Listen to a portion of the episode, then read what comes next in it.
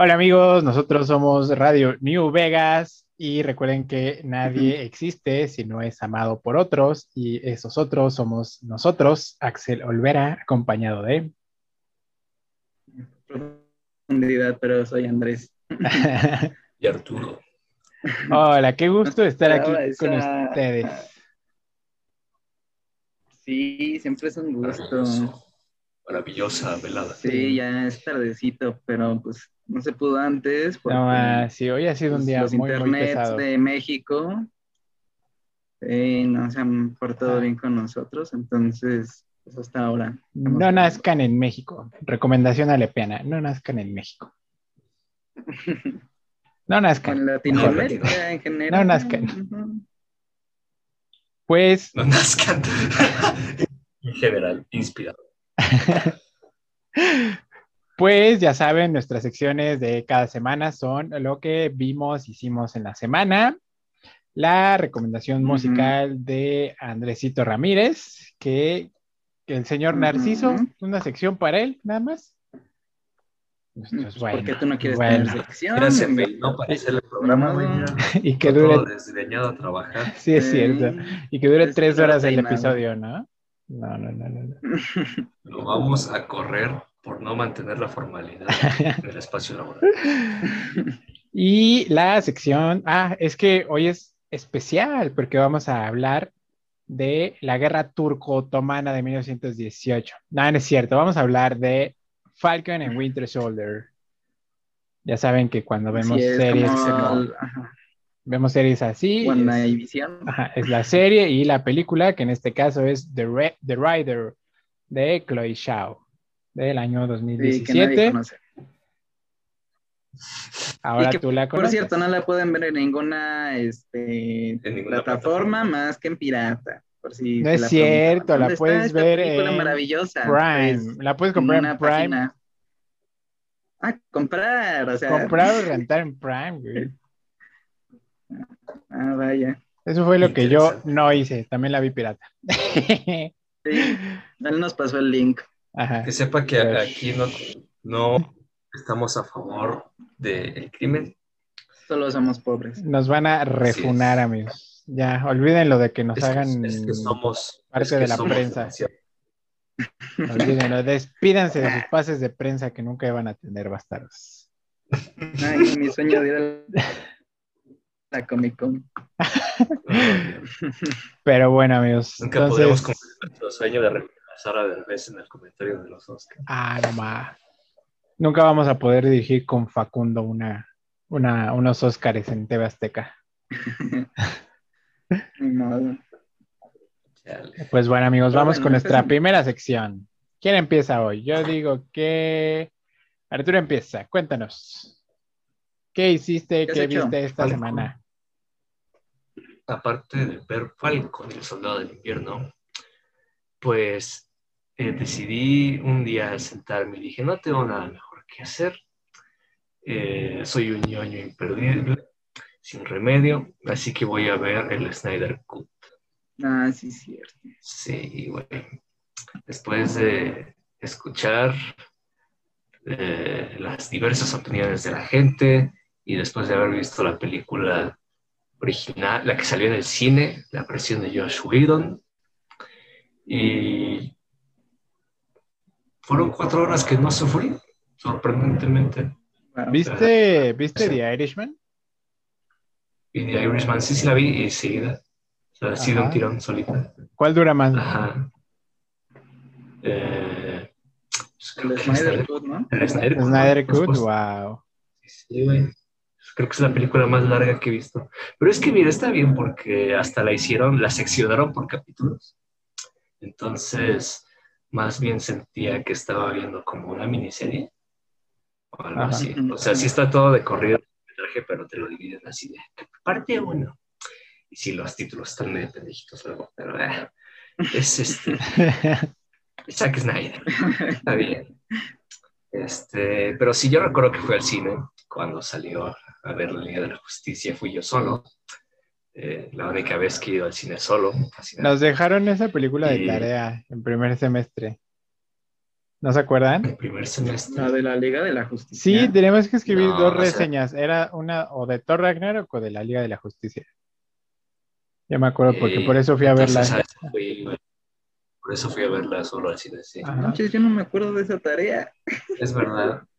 Y bueno, es que no te acuerdas de esa materia en general. Ajá. ¿Cuál- ¿Qué materia? Redacción. Este, taller de redacción. Taller de redacción. Entonces, pues fui, fui a verla y algo que recuerdo, eh, que se me quedó mucho de esa película, fue lo feos que estaban los efectos especiales, güey. O sea, y ahorita, eh, o sea, obviamente ya pasaron un chingo de años, ¿no? Pero sí, no solo son los efectos especiales, o sea, recuerdo que de lo que más me molestó de la primera película fue el villano, que se veía horrible. Horrible, Sí. no en el buen sentido, ¿no? De, uy, el malo, ¿no? O sea, se veía feo, güey. O sea, no, no imponía. Era una especie de gigante humanoide raro, todo mal renderizado, que, no sé, es como que desentonaba un montón con el resto de la peli. Y era un personaje super X, así de, ah, soy el malote, vengo de destruir la tierra y todo lo que hago es blandir una hacha. Y ya. Y eso era todo, güey. Y en esta versión le dieron mucho más carácter. O sea, sentí que ahora sí el personaje impone, tiene un mejor diseño, se ve más eh, animal, más bestial, eh, los efectos están mucho mejor, o sea, tiene, el personaje tiene una personalidad, ¿no? Más allá de, o sea, poquita también, ¿no? No es así de "Uh, un personaje súper profundo acá para hacer un análisis psicológico fondo, pero al menos ya pues se siente más como un personaje ¿no? y, como- y no como una, vaya, como un saco de box para Superman ¿no? y para los demás. Y además, como, como son cuatro pinches horas, obviamente pues hay mucho más tiempo para desarrollar los personajes, para pues contarte la historia tranqui, para, para tomar este su tiempo. Es una película que se toma su tiempo, y eso es algo que yo puedo apreciar, que pues, regularmente estás acostumbrado a que las grandes producciones se traen en chinga, así de a lo que sigue, a lo que sigue, a lo que sigue, rápido, rápido, rápido, que se tiene que acabar la película. Y pues aquí obviamente pues hay muchos momentos donde el ritmo se detiene y, y es muy visual. Hay muchas escenas. Eso sí, se pasaron de lanza con la cámara lenta. No sé qué clase de Ah, fetiche ah, trae este señor. El otro día vi que en Pero total son Ya 15 minutos. Fácil, güey, como 15 minutos en total de 15 pura minutos cámara de lenta. pura cámara lenta, güey.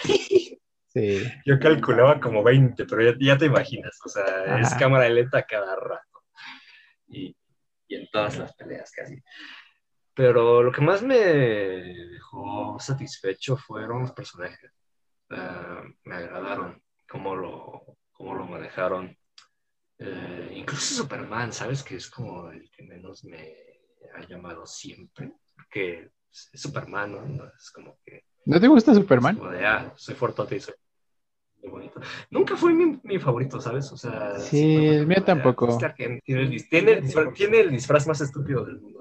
Es que como que igual en las películas siempre ha sido medio chafón, ¿no? O sea, sí, en los Ah, cómics hay cómics muy buenos de Superman, pero en las películas ha sido como, ah, soy tonto y fuerte. Sí, soy tonto y fuerte y de buen corazón. Y aquí Era, está bien. era el comodín de cuando querías ganar cuando estabas jugando con tu primito a los superhéroes y ya tú le decías, ¡Soy Superman! Y ya, le ganabas, ajá, era el más Te fuerte. soplo. Ajá. Sí, te hago. Ajá. Y luego llegaba esta Rey Skywalker y decía, yo soy todos los buenos. Ajá, exacto. Eh, solo hubo como una o dos cosas que de ahí sí dije, no mames. Como una escena muy tonta, güey, en la que te dice, vamos a revivir a Superman y todos lo están pensando y ya lo sabes, ¿no? O sea, están como de, ¿qué hacemos con el cubito mágico genérico número 27?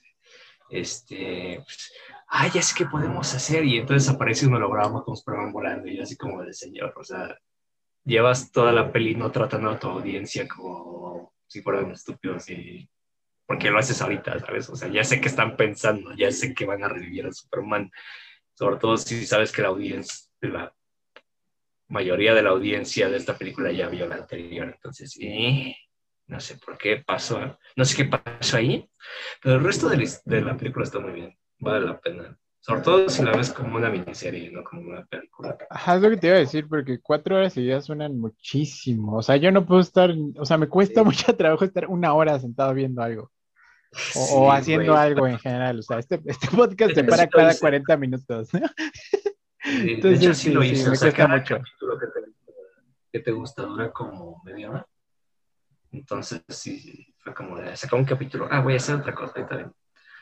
Y- Sí, es que también cuatro horas para que no hayan desarrollado bien a los personajes, o hayan hecho algo eh, bueno, eh, pues hubiera sido mucho, ¿no? O sea, que hubieran sido sí, cuatro horas de pura basura, pues sí hubiera sido... Sí. O sea, aquí al menos se siente que todos tienen cosas que hacer, ¿sabes? Que todos aportaron en algo. O Ujú. sea, y todo bien. Aparte es mucho una versión mucho más violenta. Eh, Más Más oscura. más madura, ¿no? Es más, es melancólica. A veces es como de, ah, te pasaste un poco Es, ahí, pero es lo que quieren hacer todos ahora, ¿no? Lo de, de construir el género de los superhéroes. sí. Pero aquí, pues estuvo bien. O sea, no fue tanto de, oh, mira qué edgy somos. Solo salvo algunas partes donde sí. Oye, sale el guasón, dijeron, ¿no? El guasón Ya de vi. Jared Leto. Eso sí Sale Darkseid. como que, como que sobró, ¿eh? Eso sí, ¿Sí? sobró. O sea, hubo, sí, porque, o sea, nada más es como una escena extra. Ah, no, entonces no Es un salió, epílogo, ¿no? no salió Harley Quinn salvándolos con su locura a todos. No, güey, o sea, por eso Ah. fue, o sea, se sintió que sobraba porque es una escena extra. Entonces es como, ¿eh? Pero se aprecia que hay más personajes, aunque no hagan mucho. Pero hay personajes que no salieron en la, en la versión original y que me agradó ver, ¿no? Aparte, pues, sí, o sea, yo, pues como siempre fui fan de Morrito de la Liga de la Justicia. Yo creo que incluso en el cine viendo esa cosa horrible era como de, de repente me llegaba la nostalgia así de, ah, pero están todos en el cine, en la pantalla grande, ah. Pero ya ves. Entonces sí, está recomendada. Y antes de esa habías visto otra del, del DC Snyder. Extended Universe. Ah. Porque la anterior que salió fue la de Wonder Woman 1984. Vimos la Ah, de la única que Shazam. es esta, la más nueva de Wonder Woman. Ajá, ¿no has visto la nueva de Wonder Woman? No, las demás sí las he visto todas. No la veas. o vela si quieres ver algo chistoso. algo que digas, no manches. ¿Qué es esto? Bien voluntario. Ajá. Chale. Sí, sí, está horrible. Pero vale la pena, Pedro Pascal. Está muy chistoso. Ese Lo quiero mucho. Ajá. Sí. Bueno, ¿y qué más viste? Pero- Pero nada más viste eso más. Eh, pues de películas nada más, creo. Este, estuve... ta, ta, ta. Sí, nada más. He estado jugando, ya saben. Este, Sigues jugando. un, ajá, un juego, un juego todo edgy sobre... es como si hubieran, no, literalmente agarraron God of War y, lo, y se lo aplicaron a la mitología cristiana. Pero, ¿cómo se llama el juego o qué? Darksiders. Es Ajá. este... No, ma, que volviste a jugar los Darksiders. Sí, otra vez lo estoy jugando otra vez. Wow. Me dio la nostalgia de mis tiempos de secundaria. Es un juego de esos clásicos de matar todo lo que se mueve. Ajá.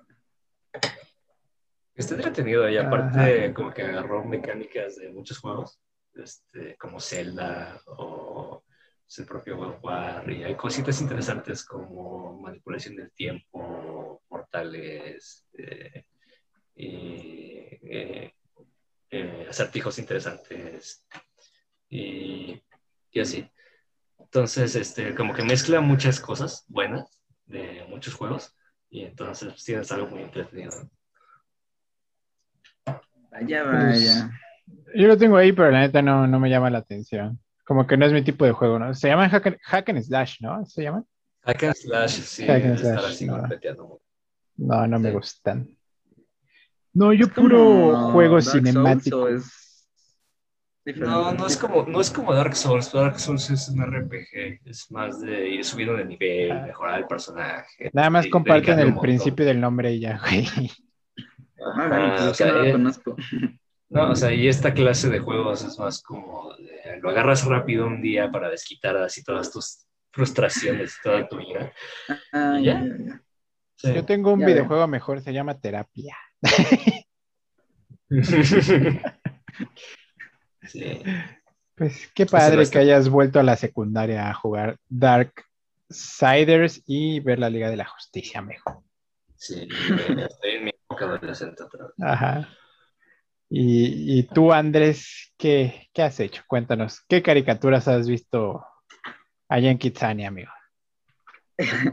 No, no he visto caricaturas, como me lo he pasado de vicioso con Fallout, que ya les había contado, bueno, ya había mencionado en el episodio pasado que eh, me lo habían regalado y que pues era un juego que me gusta mucho y entonces pues me la he pasado jugando esa cosa y como cada vez que lo juego me entran ganas de ver cosas muy similares, entonces la primera película que vi fue la de Aniquilación. No sé si Annihilation de Netflix. Ajá. Ajá. Sí, sale esta Natalie Portman, sale Sí. esta Tessa Thompson. Sí, sí. Este, Está interesante. y sí, yo la verdad Sí, la es- vi justo por estas vibras, ¿no? De em, como apocalipsis y de cosas extrañas que están pasando. Ah, de hecho también sale este Oscar Isaac. Y, Ah, ¿sí? y, Wow. Sí, sale como pareja de Natalie Portman. Y pues, no sé, a mí me pareció como muy mm, estereotípica en el sentido de tipo, ¿vieron la de estos aliens que, que, eh, que se comunican con una eh, doctora? Sí, y- la ¿cómo se Ah, sí. de The Arrival con Amy Adams. Arrival. Ajá. Es algo similar, nada más que la, el personaje principal, que es Natalie Portman, no es una eh, científica, o sea, no es, es que sí es, bueno, no es, no es doctora, es este, bióloga que estuvo un tiempo en el ejército, entonces como que tiene ese conocimiento militar, Entre, hace, entre paréntesis, quiero mencionar que Andrés y yo tuvimos todo un semestre de un seminario de investigación lingüística donde una compañera empezó a desarrollar su Ah, tema sobre esa película y el maldito de Andrés nunca se aprendió el nombre de esa película. Ahí se la nota vi, que no le puso la atención. vi. No, o sea, no ah, por muy la- bien, no, de veras. No, no por el trabajo de mi compañera. Quemado. O sea, es que la película no me acuerdo. Irrespetuoso. pues, y yo la vi. No, y bueno, les digo, este, pues sí, se me hizo en ese sentido muy estereotípica. O sea, ya sabes, como que en algún momento tienen que entrar a la zona, zona cero, digamos, ¿no? O sea, donde se está ocurriendo todo y, y que va a salir mal, evidentemente, porque es un grupo de cuatro, creo. Y sabes, Sabes que, morir. Y sabes Ah, que morir. Sí, sí, sí. Entonces, ah, y aparte como la están contando como, como en En flashback, digamos, ajá, en En retrospectiva, retrospectiva. porque eh, es, digamos que el- la narración de lo que pasó en, el, en esa zona, pues lo está contando, eh, digamos, Natalie Portman, el personaje de Natalie Portman, eh, lo está explicando los sucesos a los científicos que la encontraron, ¿no? Entonces está platicando qué es lo que pasó y te dice, bueno, es que yo fui la única que sobrevivió. Entonces dice, ah, pues sí, las otras se van a morir.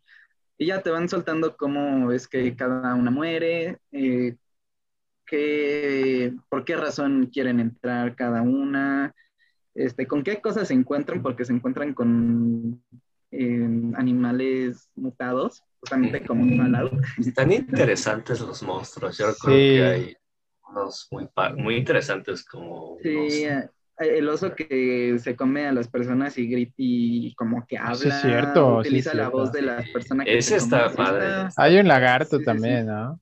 Sí, sí. Ahí es un cocodrilo blanco, sea, Cocodrilo blanco gigante ya. este no es tan importante. Pero yo recuerdo que el oso que Ah, hace los mátalo tú a puño limpio a ver si no es tan importante. Como si fuera. Como, como si fuera un Wendigo, una cosa así. como un yaguay, justamente, un animal de fado. Y este, y pues al final, la verdad no entendí qué pasó.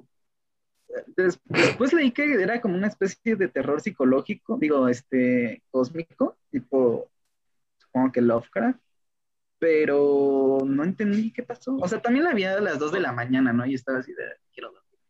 Pero Este... No vean terror psicológico a las 2 de la mañana. Sí. Nuestra, No, y es que aparte la vi por partes, como me ganó el sueño y después la vi al siguiente día como a la misma hora.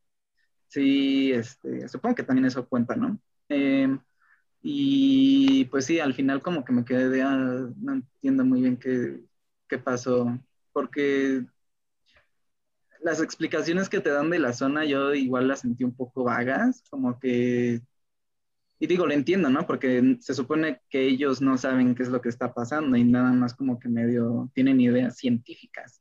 Y cuando están ya en la zona y medio empiezan a entender qué es lo que sucede, yo no entendí qué era lo que me estaban explicando. Pero, pues está interesante. Podrían verla si la quieren ver sin esperar. Ah, ¿Pero sí la vi- Sí, es que la vi también porque en, un, en una publicación de Facebook decían como 10 películas muy terroríficas en Netflix, ¿no? Y salía esa. y yo Cinco así películas que tienes que ver si quieres experimentar miedo de verdad. ¿no? Ajá. Que por cierto, Y ya Tres Alepos va a sentido- transicionar a ese tipo de, de notas alarmistas. Ya estamos en pláticas. sí. Sí. Así es. Y este y la vi, la verdad no es como que me haya dado miedo. O sea, sí No. tiene escenas como eh, pues sí son muy de tensión, ¿no? Como de sí pueden prestarse al, al miedo. Justamente la escena del oso, eh, pues sí es como de, oh, Dios mío. Pero hay otras que están muy chafas. O sea, hay una justamente que es parte de esta, eh, digamos, eh, confrontación con el oso, eh, cuando están viendo como, de, oh, ¿qué está sucediendo? Se escuchan sonidos raros. Eh, vay- salgamos todos de la casa a ver qué es lo que sucede. En la noche. O sea, bueno, dices, ok. Aquí en un territorio que es militares. sumamente hostil. ajá. Ajá. Y entonces tú las ves ahí corriendo en el campo y se van a parar ahí a un como, eh, como un campamento, digamos, de, de vigilancia. Y de repente la- la- el corte de escenas está muy feo, porque, o sea, tú esperas que en una situación así, pues veas cómo se acerca el monstruo, ¿no? O cómo se ve de lejos, algo, ¿no? Que cause más tensión y como que digas, oh, Dios mío, lo van a, eh, las estás echando. Tú te Pero no, esperabas o sea, una repente- origin story del monstruo, ¿no? No, no, no, o sea, pues que veas un poquito como, pues sí, ese, esa tensión entre el monstruo y el peligro que representa, ¿no? Y no, o sea, la escena cambia de repente así de que ya está atacando a alguien, entonces es como de, pues no sé, y, y ni siquiera se ve tan chido, nada más es como del zarpazo y se la lleva. y ya, entonces, este, pues bueno, esa película, digo, no, no me gustó mucho, pero eh, si quieren verla, pues está bien, o sea, sí está, sí está Sí. para que, o sea, sí está entretenida, vaya. A mí tampoco me gustó como que mucho, pero sí, o sea, si, hay- si les gustan estos como que ambientes postapocalípticos de cómo se vería si ya no hay humanos, si un día desaparecen los Pero es que ni humanos y siquiera es así. posapocalíptico. es No, pero hay como- una parte en la que sí hay como ambientes así. Por ejemplo, me acuerdo que hay una en la que están las personas hechas plantas. Ah, pero es en la misma zona. Entonces, Ajá. o sea, es, es que no es posapocalíptico como tal, sino como una, como un efecto de domo, ¿sabes? Entonces. Si les gustó la parte del Bueno, domo sí. de la película de los Simpsons, entonces vean esta película. Se está recomendada para la gente que gusta del suspenso, ¿no? De- Es que no, eh, no, yo no le diría suspenso, o sea, porque Si yo no me sentí como en suspenso cuando la vi. Si les gusta caray. Natalie Portman. Ajá. si les gusta Natalie Portman, no, pues Este, sí, es que no hay mucho suspenso, la verdad. Yo no sentí mucho suspenso. Ujú. Pero bueno, esa es la, la película. Y la otra cosa que vi, siguiendo como mi línea de, oh, quiero seguir viendo cosas este, de destrucción global, fue Snowpiercer. Snowpiercer, ¿la sé. película o la serie? No, la serie, porque sé Ah. que la película está también, ¿no? Que es, de hecho, La sale Evans, película, no ajá, la y es del director de Parasite, güey. Ajá, de hecho sí tenía ganas de verla, pero no me dije, No "Ay, manches, está, y está en voy a buscar". Prime. Ah, pues la voy a ver en Yo la vi en justamente eso, Prime. sí, eso sí no lo topo para nada. ¿eh? No. Es, es una situación muy interesante porque justamente es muy como Fallout. Eh, la, la- he visto un episodio nada más de la serie aún, eh, pero la verdad me, me enganchó. Y es muy simple hasta ahorita la trama, ¿no? Y lo que más o menos sé de lo que va la película. Es un tren, digamos, el mundo ya se está acabando, ¿no? Hay una situación de, del clima que bajaron las temperaturas porque hubo una guerra, se subieron las temperaturas y los científicos al tratar de minimizar esos daños ambientales, eh, digamos que lanzaron bombas al cielo y hicieron que todo se hiciera helado, o sea, es como una era de hielo. Fascinante. Entonces, lo que hicieron fue hacer como un tren gigante donde pues nada más los más ricos iban a entrar. Y resulta que pues evidentemente los pobres dijeron, no, yo me opongo a eso. Y ¿Nos rompieron invitan? las rejas, ajá, y entraron a la fuerza al tren, ¿no? Y entonces, este, pues está como dividido por clases, en clase alta, clase pobre. Este, sí, clase baja. No, sí les dicen los pobres o tercera clase. una Oh, cosa es que sí es una división de clases. Ajá, sí, sí, sí, sí es así. Este, y digo que es como Fallout porque igual es unas, eh, como las eh, bóvedas de Fallout, donde pues es un refugio, este, es una civilización eh, creada, digamos, eh, que se trata de mantener. Igual acá, o sea, es, hay alguien que está al mando de, de todos los servicios y bienes que pueden tener las clases altas, ¿no? Y en cambio en las clases bajas, pues no hay nada realmente, o sea, las raciones de alimentos son muy escasas, este, hay castigos, eh, si te quieres sublevar, eh, les cortan el brazo a los que estuvieron implicados y ni siquiera, o sea, yo pensé que iba a ser tipo con un hacha, ¿no? Es bastante más cruel porque les mojan el brazo y se lo sacan por un hoyito al, Ah, al ambiente, ¿no? Entonces se los congela y ya se lo rompen con un mazo.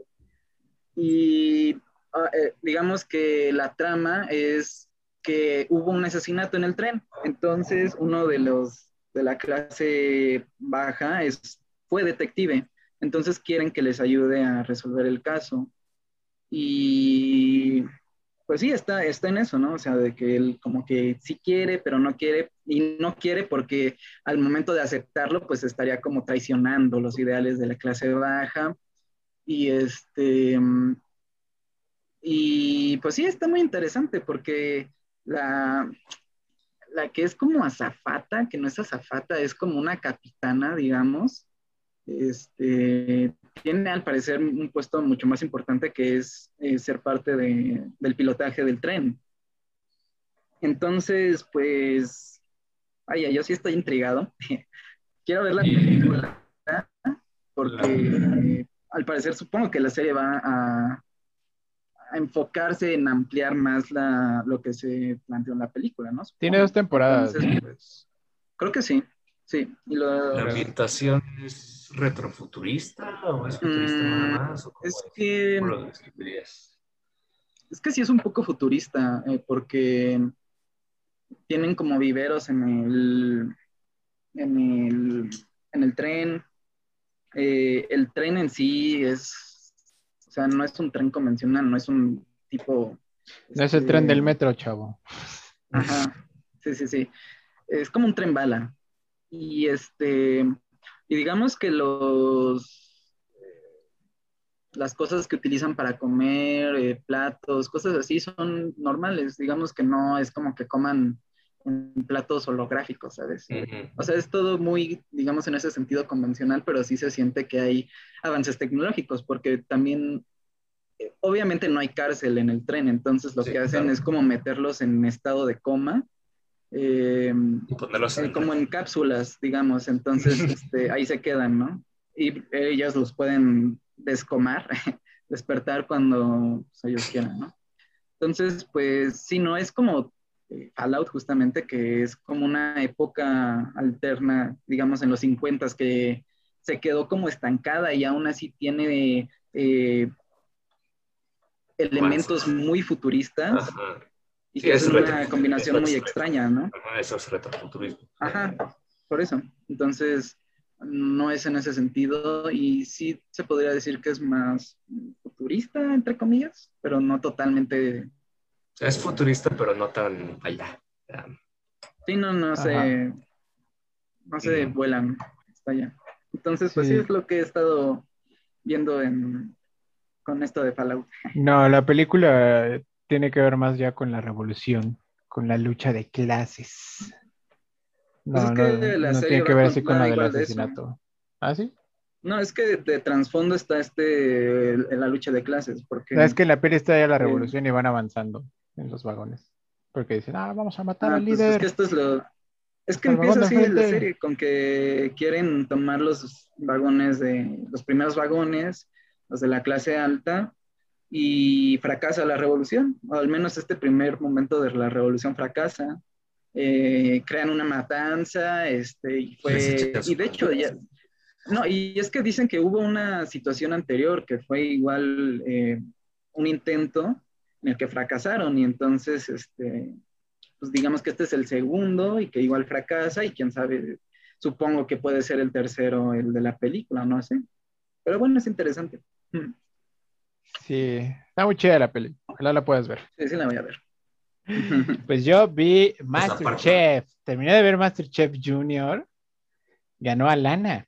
Y empecé a ver la temporada 2, que es muchísimo más divertida que la temporada 1, porque se ve que querían mucho rating los de TV Azteca y contrataron como, bueno, o sea, como que metieron allá a concurso a gente muy rara, ¿no? Hay, hay uno que, que me gustaba mucho, que se llamaba Ernesto, que era como un chamán, como un brujo, tenía su gorrito Ah, de sí. zarigüeya muerta y no sabía No, si... se llamaba Enrique. No Ah, ¿Enrique? Ernesto. No es lo mismo. Sí. Y se parece a Pedro Pascal. Se parece un buen a Pedro Pascal. Es como su contraparte cocinera. Bueno, y aparte de eso, vi dos películas, las, bueno, una y una y media, la estaba viendo antes de empezar a grabar. Eh, eh, la que dejé a, la mitad fue El juicio de los siete de Chicago, que está en Netflix, que trata del juicio que le hicieron a siete dirigentes de movimientos por la eh, justicia social, o sea, eran movimientos que querían terminar con la guerra de Vietnam. Todo está ubicado en, en el 69, que hubo una, una riot, una protesta en, afuera de la. Convención Demócrata de Chicago. Una riot, una riot games. afuera de la Convención Demócrata de Chicago, eh, porque estaban en, o sea, antes de las elecciones de Estados Unidos, el presidente era demócrata, y por eso después ya ganó Richard Nixon, ¿no? Que era republicano. Y está muy, muy, muy interesante la, la, la película de los siete de Chicago. Es de, de mis favoritas de los Oscars. Y todavía no la termino de ver, me faltaron como 40 minutos. Pero- tan interesante que la dejé a medias. no, pues es que ya íbamos a grabar. O sea, Ya sabes Ah, que Tengo no, que les dijera, no, espérense. También. Estás viendo, güey. Aguántenme una hora. Sentado 30 minutos viendo algo. Ajá, me da ansiedad ver tanto tiempo algo.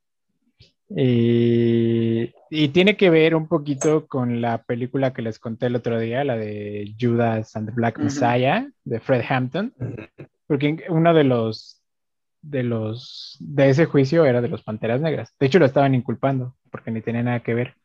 Entonces aparece ahí Fred Hampton, pero la película no, o sea, no trata más de Ted Ham- digo Fred Hampton. Está, está muy interesante. Ujú. eh, tratan el tema de cuando mataron a Fred Hampton, que sí fue algo bastante choqueante. De hecho, cuando lo vi en, en, la- en esta película dije, no manches, o sea, es de todo lo que trató la otra de Judas and the Black Messiah. Entonces, sí, sí la recomiendo. Está en En Netflix resumen. por si la quieren ver. Tiene ahí como la jerga de los términos de derecho y así de, no, tiene un litigio y. imputaciones y no sé qué, y el fiscal. y- no, no entendí mucho, pero como que vas, a- o sea, al principio no entendí mucho, pero ya por el contexto te, te das cuenta, ¿no? Porque dicen una, una palabra y todos reaccionan así de, "Ah, oh no, y ya entiendes que es malo lo que les va a pasar, está, ¿no? es necesario estudiar Derecho con que vean películas y series así. No estudien derecho, amigos, ya son muchos. Y Sí, yo sí tenía ganas de ver esa, la verdad. Sí, sale Michael Keaton. Este. El Levitt, ¿cómo se sabía llama? El de ¿Sí? 500 días con ella. Joseph Gordon Levitt, creo que se llama. Ah, Joseph Ah, Gordon-Levitt. Ajá, el También sale Robin. este Sasha Baron Cohen. ¿no? Sí, Sasha Baron Cohen, es lo que les quería comentar, que Sasha Baron Cohen está nominado a, a Mejor Actor Secundario por ese papel y lo hace increíble, es, es chistosísimo como Sasha Baron Cohen lo es. Eh, y es en- sale en el papel de, de dirigente hippie, ¿no? dirigente hippie pacifista y, y drogado, que va a la corte drogado y que hace, hace stand-up de lo que pasa en la corte. Eh, de verdad está, está, está muy buena. Las partes de Sasha Baron Cohen son muy chistosas. Entonces la recomiendo ampliamente. O sea, a reserva de que me faltan 40 minutos para terminar de verla, yo diría que es mi segunda favorita del- de, los Óscares. Porque la otra película que vi fue la de El sonido del metal con Riz Ahmed. Ah.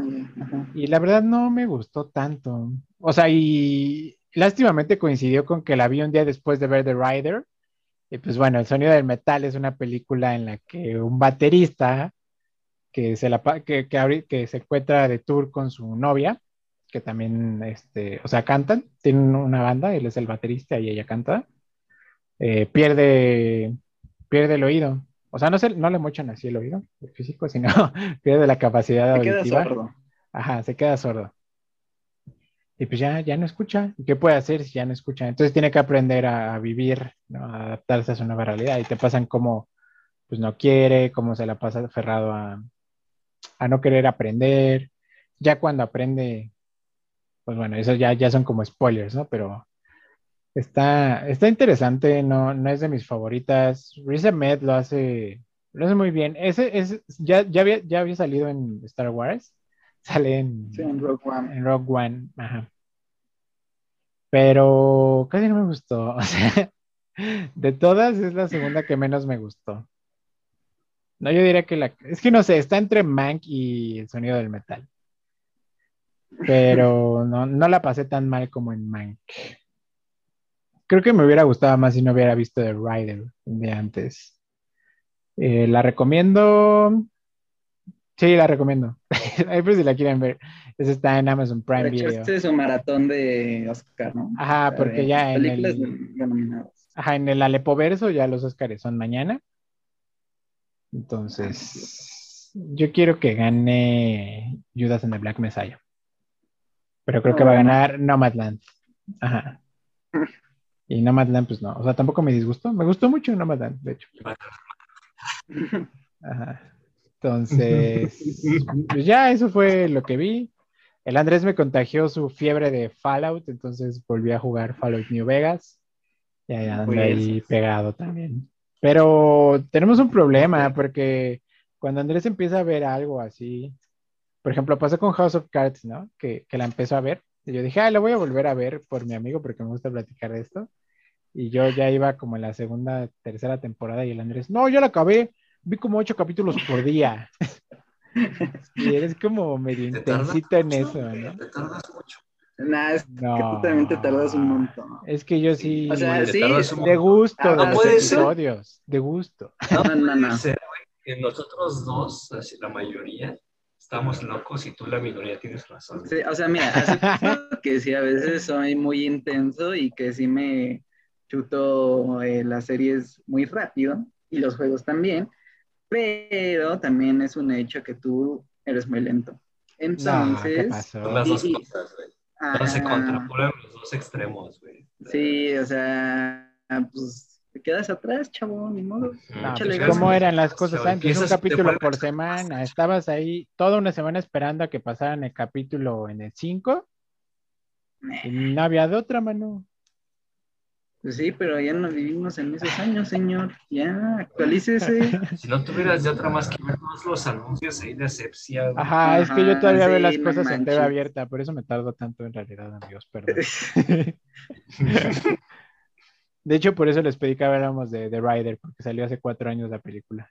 Dije, ah, bueno. No manches. Sí, sí, vi que salió hace un montón. Dije, bueno, Ya la pasan en Canal 40 a las 2 de la madrugada. TV UNAM. TV Now, sí.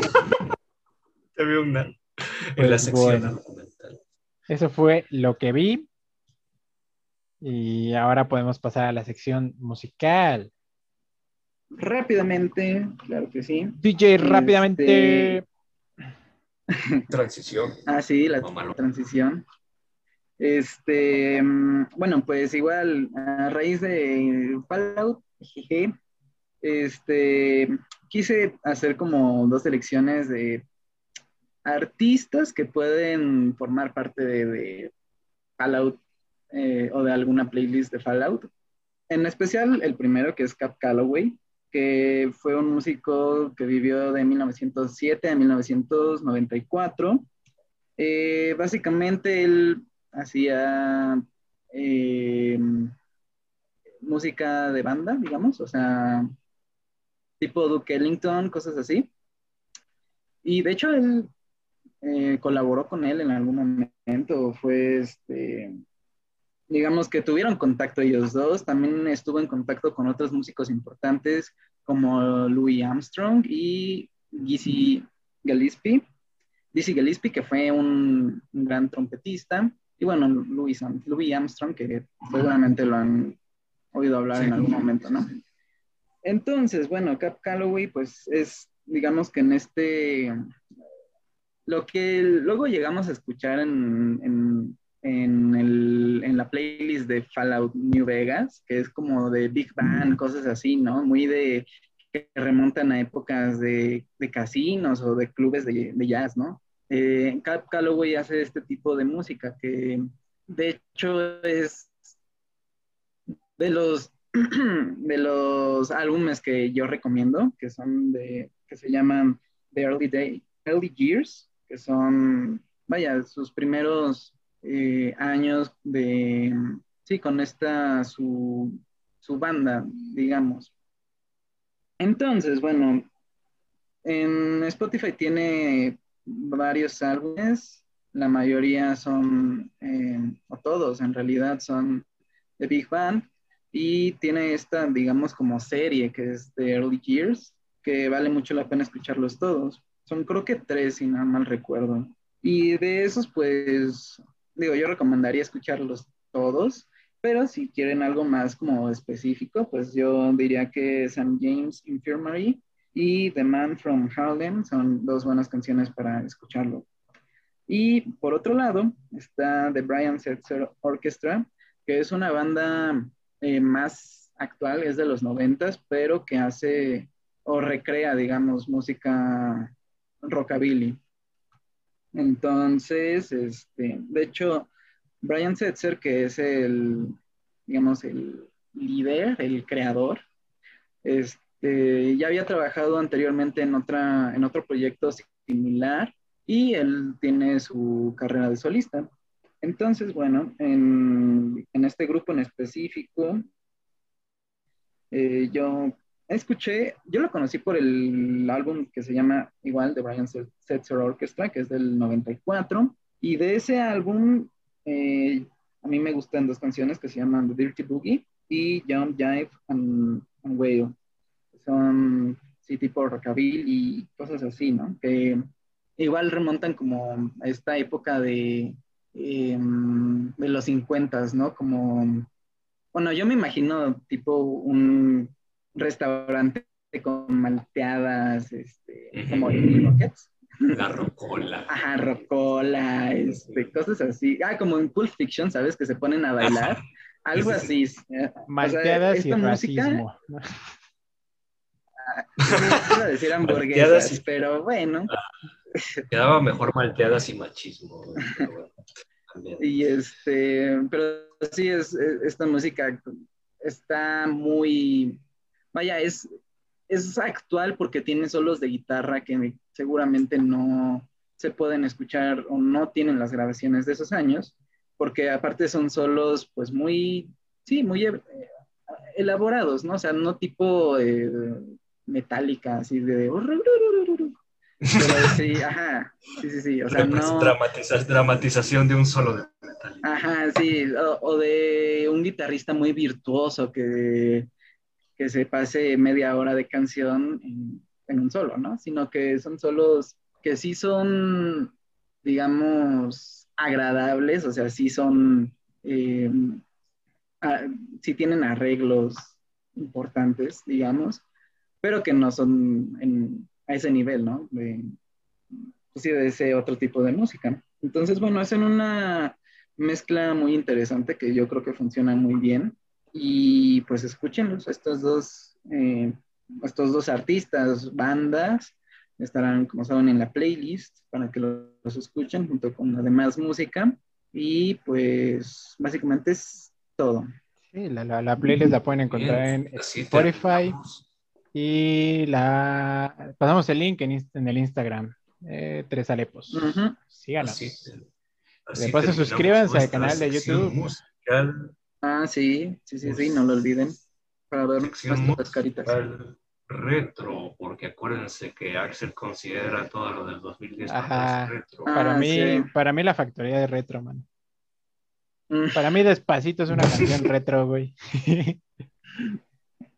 y pues bueno, vamos a uno de los dos temas fuertes de esta semana. Vaya que son fuertes. Eh, Falcon and Winter Soldier, eh, la serie de Disney Plus, la segunda serie hecha para Disney Plus del universo cinematográfico de Marvel. Eh, ¿Vamos a dar spoilers o, le vamos a hacer como con las películas? Pues sí. Sí, entonces. ya, sí. Entonces, así, rapidillos, si no la han visto, si no la han terminado de ver. Ok, señores. ¿La recomiendan, sí o no? Sí. Sí. Sí, yo también la recomiendo. Entonces, aquí ya va a haber spoilers. Pip, pip, spoiler, pip, pip. bueno, ¿qué les pareció esta serie? Que, yo quiero empezar diciendo que creo que esta serie experimentó un fenómeno eh, eh, inverso a lo que experimentó WandaVision, ¿no? Que WandaVision em, creo que empezó muy fuerte y se fue desinflando en cambio, El Halcón y el Soldado del Invierno empezó como una serie de la que nadie esperaba. De hecho, lo llegamos a mencionar aquí de, no manches, qué aburrido capítulo 1. No le quieren prestar dinero a Falcon. y conforme pasaban los, los capítulos, se ponía más, más y más chida. No, yo, en lo personal, no, no me gustó tanto este último capítulo, me gustaron más los anteriores. Por, por la parte del descenso a la locura de, de John Walker pero aún así creo que es una, gran serie y creo que vale la pena. Sí, a mí, o sea, yo, cuando la vi ya toda, este, recordaba cuando vi WandaVision y la sensación que yo tenía cuando veía WandaVision era muy, como de como de estoicismo, ¿sabes? O sea, como que no, no me sentía emocionado y, y sí, en realidad, eh, digo, los primeros episodios donde son las sitcoms y así, pues sí me habían, o sea, sí había visto como de, oh, Dios mío, este, está, está chido esto, ¿no? Pero en realidad, eh, conforme fue avanzando y digo, entiendo que la relación entre Wanda y Visión fue interesante y, y así, pero a mí como que pues, no, no me parecía así como tan interesante. Y bueno, ya lo último pues sabemos cómo fue, ¿no? En cambio, en esta serie sí fue, sí me mantuvo como en una constante expectativa y, y sí, yo me mantenía emocionado eh, y bueno, los personajes eran los que más eh, me, sorprendieron, ¿no? Porque yo no esperaba que, por ejemplo, este Walker fuera, fuera a causarme tanto impacto, tanto, este, sí, tanta curiosidad de saber qué era lo que iba a pasar, cómo iban a seguir tratándolo. Y bueno, Falcon, que eh, era el que menos me interesaba, eh, fue como que tomando su paso. Ah, digo, a mí sigue como Falcon sin interesarme mucho, pero ya cuando hace esta transformación al Capitán América, sí creo que, es que ya no es Falcon.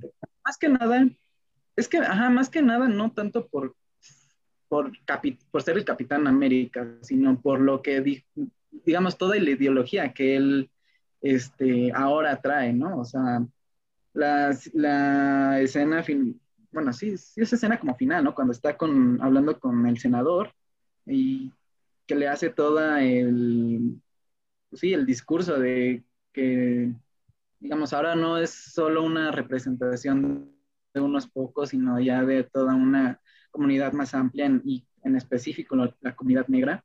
Este, y además de eso, que le hace, le dice que se ha hecho de, de, sí, de oídos sordos, que no ha prestado atención a situaciones que, que la gente, vaya, le está pidiendo, ¿no? Que fue la situación con Carly y sus seguidores, y que al final él nada más los etiquetó como terroristas, ¿no? Y justo le dice, pues es que no te has puesto a pensar por qué lo hicieron, o sea, nada más tú actuaste en, eh, a la defensiva y ni siquiera fuiste para preguntarte, bueno, quizás algo estamos haciendo mal y por algo están reaccionando de esta manera, ¿no? Entonces, vaya, en esa situación me pareció más, un personaje mucho más interesante, ¿no? Y este...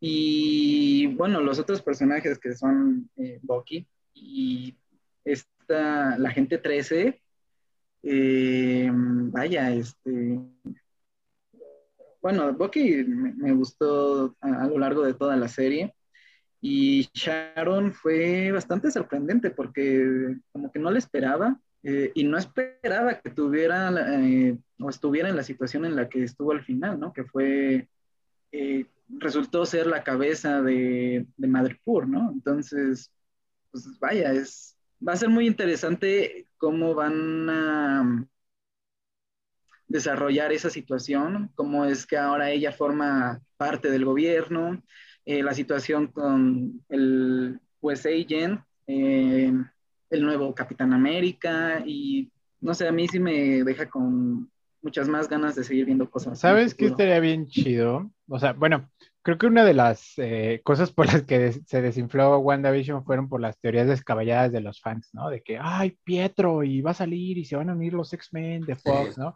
Pero, o sea, ya imaginando, a mí sí me gustaría mucho que Sharon Carter llegara a ser como la dirigente de Shield y que hiciera sus Dark Avengers.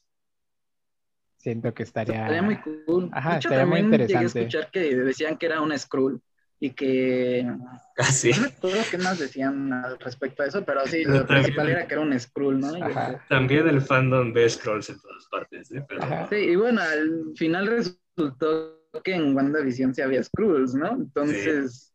Tampoco pues es como que ahí estén ayudando mucho. Ajá, sí, sí, sí. Pero sí, esto es muy cool. O sea, yo disfruté WandaVision y al final lo que decepcionó, a mí no me decepcionó tanto porque no esperaba mucho de ese lado en realidad. O sea, toda la cuestión de los villanos y eh, el conflicto físico, o sea, ya lo he dicho antes, ¿no? Que a lo que, en lo que de verdad ya estaba invertido y lo que sí me emocionaba de WandaVision era el desarrollo eh, del personaje de la Bruja Escarlata, ¿no?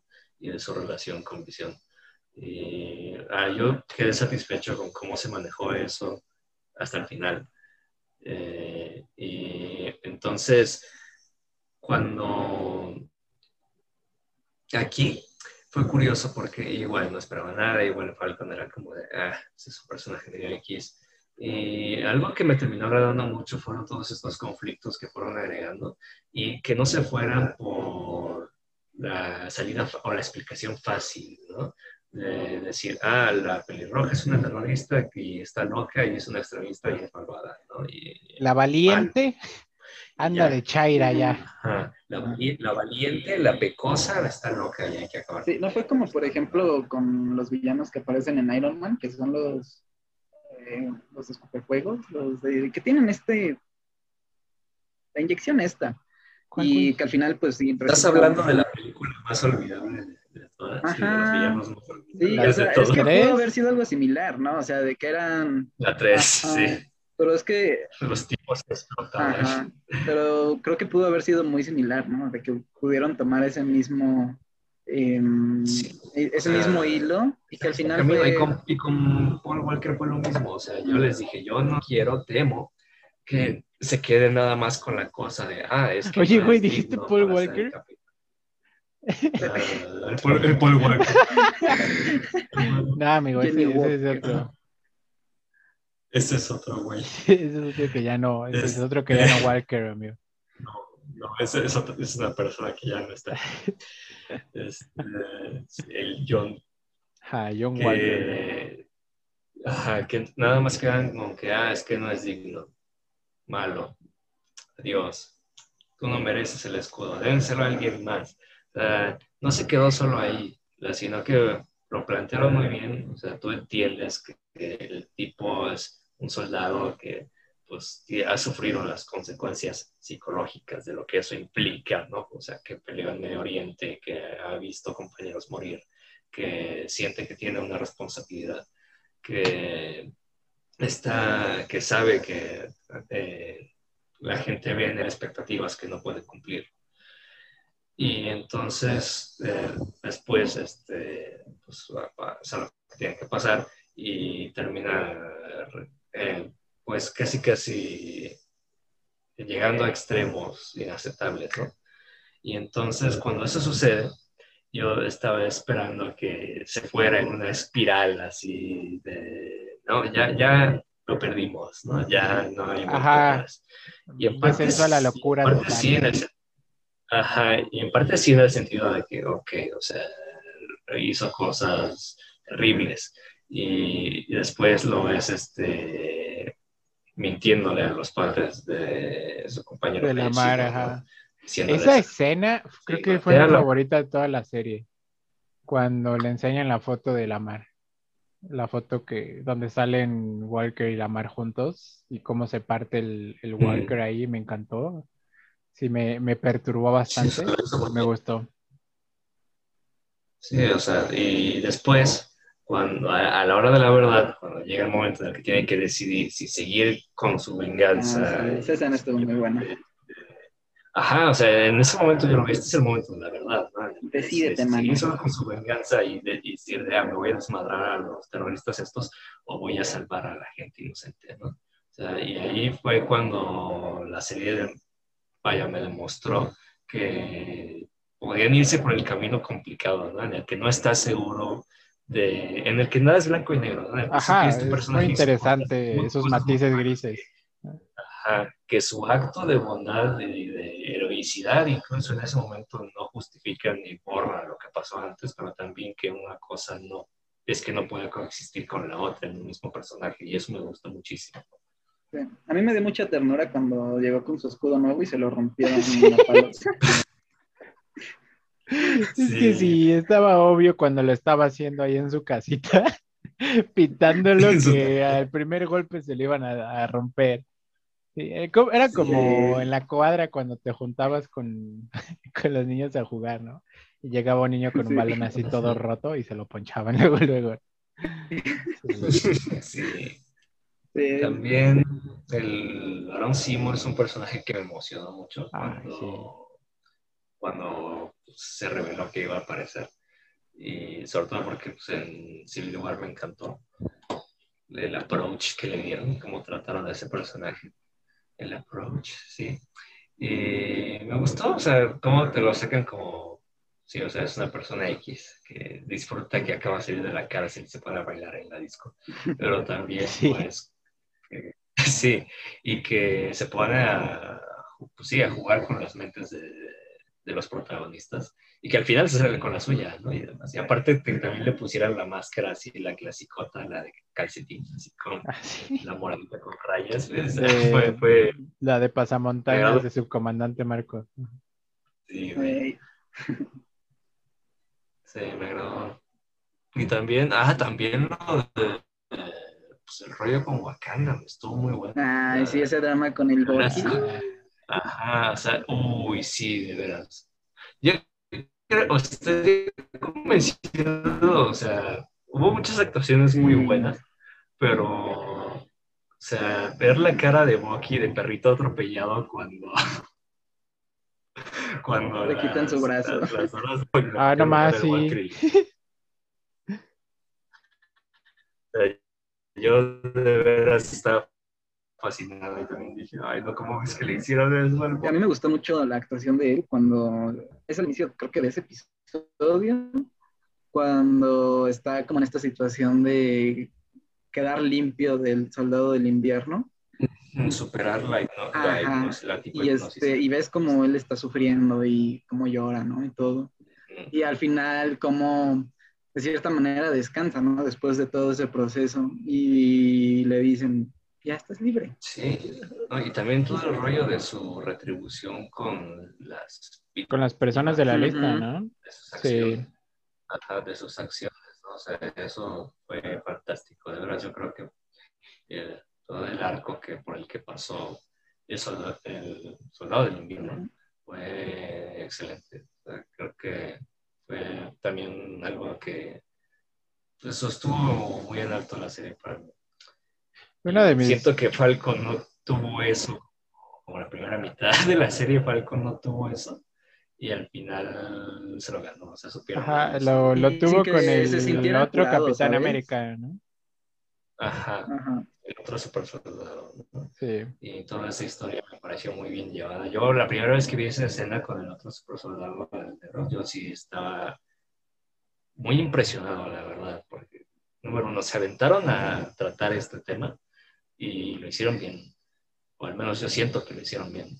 Es que además hubo un este, remate, creo que pone como el tercer, cuarto capítulo que Bucky y Falcon están discutiendo en la calle. Y, llegan unos policías y ya se, querían, ya se querían llevar el Falcon, así está muy, fuerte, muy denso. Sí, sí, sí, muy, muy actual. E incluso la historia del, sí, del otro Capitán América, que yo recuerdo ah, que la primera vez que eh, vi el cómic, porque mi, mi, hermano lo tiene, porque nada más vio Capitán América y pues, lo compró, ¿no? Y este, y yo cuando lo leí, de hecho no me acuerdo muy bien de qué trata, como que no entendía por qué, por qué era negro. o sea, no, es que sí, o sea, si no tienes el contexto de por qué... ¿Cuántos años este, tenías? Porque están, no, tenía como unos 10 años y, ah, ni siquiera era como que hubiera leído muchos cómics, o sea... Desde 10 años ahora mismo. Ajá, o sea... pero ya con este trasfondo que te cuenta la, la serie, si es de, oh, vaya, o sea, es, vaya, dan ganas de volver a leer el cómic para revisar qué fue lo que pasó porque incluso me parecía extraño que creo que no tiene el escudo. Entonces yo decía, pero ¿cómo el Capitán América no tiene escudo? Y sí, pues la historia de Isaiah Bradley, este, vaya, sí fue de, oh, vaya, sí entiendo por qué eh, ahora quiere Falcon, vaya, no tomar ese lugar, sino como representar ese, esas situaciones, ¿no? Sí, o sea, cuando entiendes por qué tuvo vaya dudas al respecto, ¿no? Se, uh así muy sólidos. Y luego también, o sea, yo me acuerdo que se, hubo muchos momentos muy emotivos, pero eh, ese momento en el último episodio en el que eh, llevan a Isaiah para el museo y le muestran que, porque es lo que él había dicho, ¿no? que lo peor que le habían hecho no había sido la tortura y la falta de reconocimiento en hacia su persona en general, sino que lo que más le dolía era que habían borrado su historia, en el sentido de como si nunca hubieras existido. Y eso, o sea, que al final le regresaran eso, o sea, que pudieran devolverle, eh, pues sí, ese, ese espacio, como ese vacío, ¿no? Ese, ese espacio en blanco en la historia sí fue un momento que se me hizo muy, muy emotivo, eh, pero, pero, mucho. Y sobre todo pues, que pues, él estaba con toda justicia ¿no? lleno de resentimiento y, y en el momento en el que le dice a Falcon es que no van a permitir que un hombre negro sea un capitán de América y ningún hombre negro que se respete a sí mismo y que tenga orgullo lo querría o sea, querría representar eso. eso ese momento, esa frase se me hizo súper fuerte. De veras me encantó. Y que al final pudiera seguir adelante y demostrarle a, y que Falcon pudiera demostrarle que podían seguir adelante y empezar a enmendar todo lo que había ocurrido antes, me pareció brillante. Sí. También, también Carly Morgenthau me gustó muchísimo como personaje, o sea, Y como actriz también, porque la odié, la, la odié mucho. Sí, Eh, o sea, la odio. así de... No, has, no has aprendido nada. Ajá, Pero eh, al final, pues, lo entiendes, ¿no? Que, o sea, se van llegando cada vez a más extremos, te dan a entender que la persona que funcionaba como su ancla moral, eh, su figura materna, pues murió, entonces ella está sola, está Ajá. al frente de todo, tiene que seguir sola, ¿no? Y luego su Eh, mejor amigo también, Rip. Ajá, luego su mejor amigo y ella se ve, y ella siente, se siente obligada a ir cada vez a más extremos y mientras más lejos llega, más tiene que valer la pena, ¿no? O sea, más tiene que convencerse a sí misma de que tiene que valer la pena porque si no, ¿de qué ha servido llegar hasta O sea, y mientras más lejos llega, más sola se queda. O sea, mientras más se Ajá, aferra a sus ideales, ¿no? A lo que ella cree. A su, ajá, más a su vamos a matar a todos los que no estén con nosotros. Más sola se queda. No se, quedó, no se quedó tan sola, ¿eh? Yo, O o sea, sea, ves- yo ves- esperaba que en algún momento alguien dijera quizás, no, ya esto es suficiente. Y al final eh, eh, la- siguen apoyando. Pero sí había indicios, de que ya le iban a dar la espalda. Sí había indicios, o sea, porque, o sea, O sea, si hubiera seguido. Sí le hubieran dicho, no, Carly, ya ahí nos vemos. Ya no jugamos, Sí, llevamos sea, nuestro también balón. No es, como que, no es como que los otros tipos tuvieran mucha opción, o sea, ya estaban ahí metidos, ¿no? Pero sí la veían así como con cara de, ¿es en serio? No, pero bueno, no me refiero a ese, digamos, círculo, porque, por ejemplo, cuando, eh, cuando los encarcelan, justamente que los vuelven a agarrar, bueno, no los encarcelan, los arrestan eh, y los meten al, a esta camioneta de la policía, eh, el guardia les vuelve a repetir la frase. Y bueno, ahí muere, ¿no? Pero era una trampa, era, era una trampa, o sea, el guardia les dijo eso para que, para que, pues... Para que bajaran la guardia. ahí, ah, para que bajaran la guardia y boom, o sea, eso fue una trampa del Simo. Pero, o sea, lo que se ¿Fue refería Simo? es que... ¿Fue Simo el que los mató? Sí, Fue Carter, ¿no? No, fue el Simo. No, fue la Porque que te sacan, no saben, sacan- no saben. no fue el Simo, porque sacan que está el mayordomo viendo de lejos así. Ah, era el mayordomo de Simo ese señor. Era el mayordomo, güey, el de traje, Ah, el que estaba ahí con la, la bomba, güey. Ah, Y después sí. en la siguiente escena sale Simo a su celda, güey. O sea, fue él. Se salió con la Ajá. suya porque pues él ya no quería que hubiera más super soldado. Ajá. Y pues sí, al final Sí, salió sí. con la suya. El Capitán América ya no era un, ya no es un super soldado. O sea, como él lo dijo, su superpoder es echarle ganas y darle discursos chidos a los senadores. Sí, el único, los únicos que quedan en teoría son Bucky y el, ¿Quién? Pues este, Walker. Ajá, Bucky igual. Sí, sí, sí, nada más. Me gustó que quedara él como Ok. US Agent. Sí, Pues tenía que quedar. Tenía que ser, o sea, También, también les quería comentar que me gustaron y me dieron mucha risa las escenas del bote de Falcon, porque se me hizo como película de Adam Sandler. O sea, cuando llega el Bob y se liga a su hermana, ¿no? Y el, el Falcon, oye, no te ligues a mi hermana. Y el Bucky, Sí. no, solo Sí. estamos hablando. sí la sentí como rom-com. Que dices. Ok, era evidente que, oh, al inicio no se caen bien y a raíz de esta aventura crearán un lazo y serán compas al final. O sea, eso es, Y serán familia. ajá, como, ay, sí, y serán, y serán cuñado. Pero sí, o sea, era predecible, pero estuvo bien. O sea, no, no me sentía así de, a huevo se van a quedar bien, ¿eh? Como, Pues- quiero juntitos. Pues bueno, estas fueron nuestras impresiones de el Capitán América y el Soldado del Invierno. O Falcon en Winter Soldier. Ah, y que ya va a haber una película, la 4, con el Capitán América Falcon. Sí, Confirmada. eso se veía venir, ¿no? Como que este fue Ajá. el cero para que la gente no dijera, oh, guácala, el nuevo Capitán América, para eso pues, Eh, y bueno, ahora vamos con el tema principal, bueno, semi-principal, el tema fuerte de esta semana, que es The Rider, la película de Chloe Zhao del 2017. Chloe Zhao es la directora de Nomadland, eh, que recientemente ha sido muy famosa precisamente por Ah, Nomadland. por eso la vi. Ajá, ajá. Y esta fue su segunda película, o sea, la película anterior a Nomadland. Su primera película fue Canciones que mi hermano me enseñó, del 2015. Eh, las tres comparten muchos rasgos, eh, son muy contemplativas, eh, son de, de, los Badlands de Estados Unidos. De hecho, su primera película es muy similar a The Rider, porque son como historias semi, semi reales. grabando su primera película fue como cuando conoció a Brady, a Brady de la, de la película, de The Rider y ya se le ocurrió la historia y así empezaron a grabar The Rider. Y además eh, es el mismo equipo de, de fotografía. Eh, este, el director de fotografía es este Joshua James Richards, que actualmente está nominado a, Mejor Fotografía ¿no? en, los, en los Oscars. Y en The Rider es, es el mismo sujeto.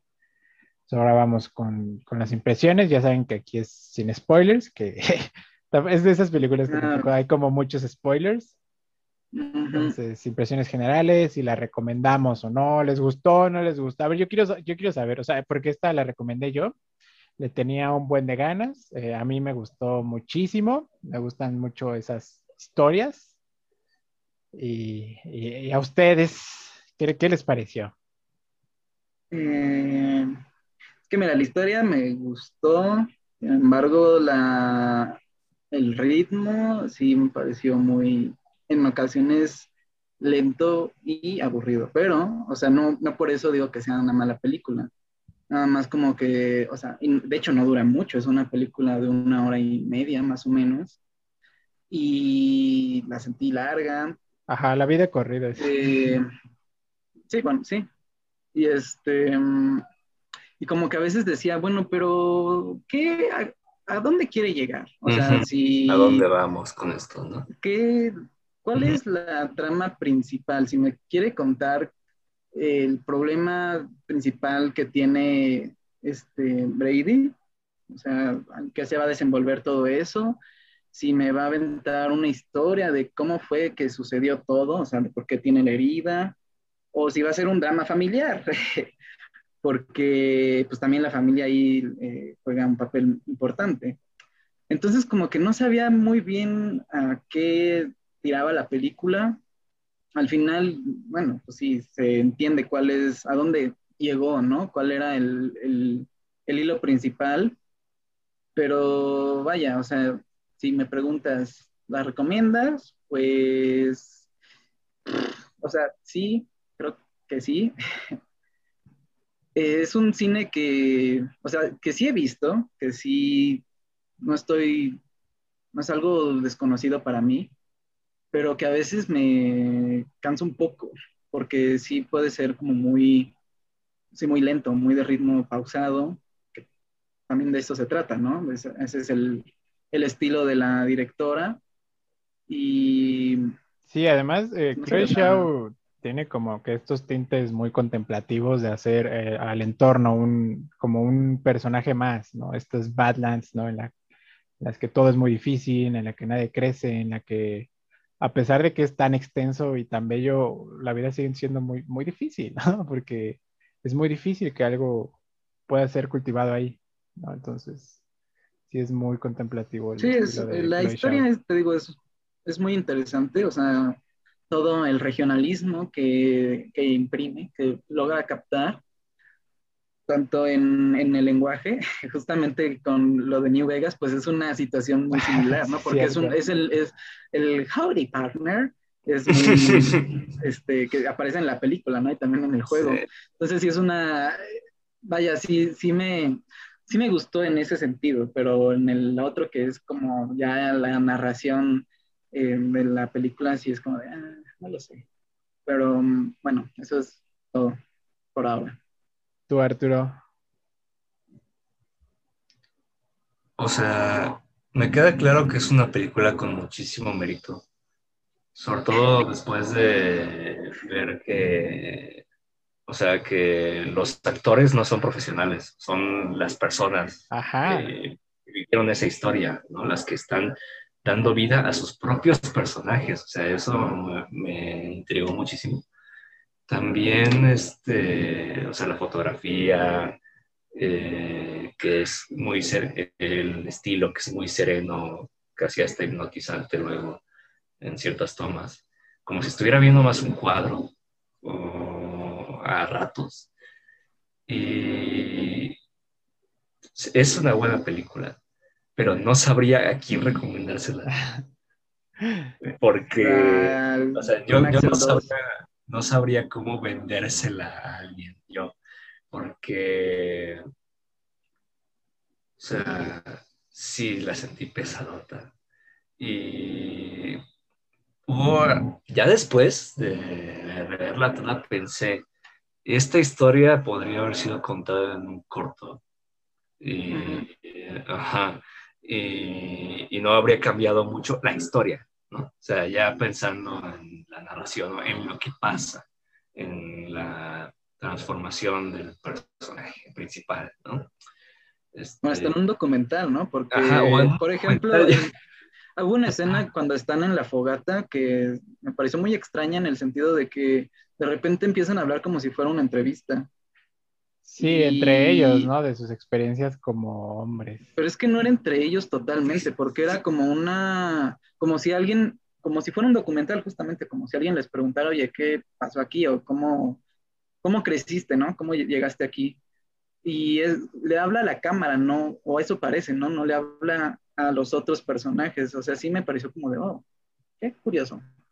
Pero, es extraño. Porque sí rompió como que de repente la narración que llevaba la película y, no se volvió a repetir en lo sucesivo, o sea, fue como ese momento y ya. Entonces sí fue como, ah, vaya. Yo sí escenas en las que dije, esto podría estar en un documental de Discovery, de esos que te muestran cómo viven los... Sí. National Geographic. Ajá, cómo viven las personas que viven Que se dedican al rodeo, ¿no? Los entornos rurales alejados, sí, de Estados Unidos. y, o sea, sí, es una película difícil en ese sentido.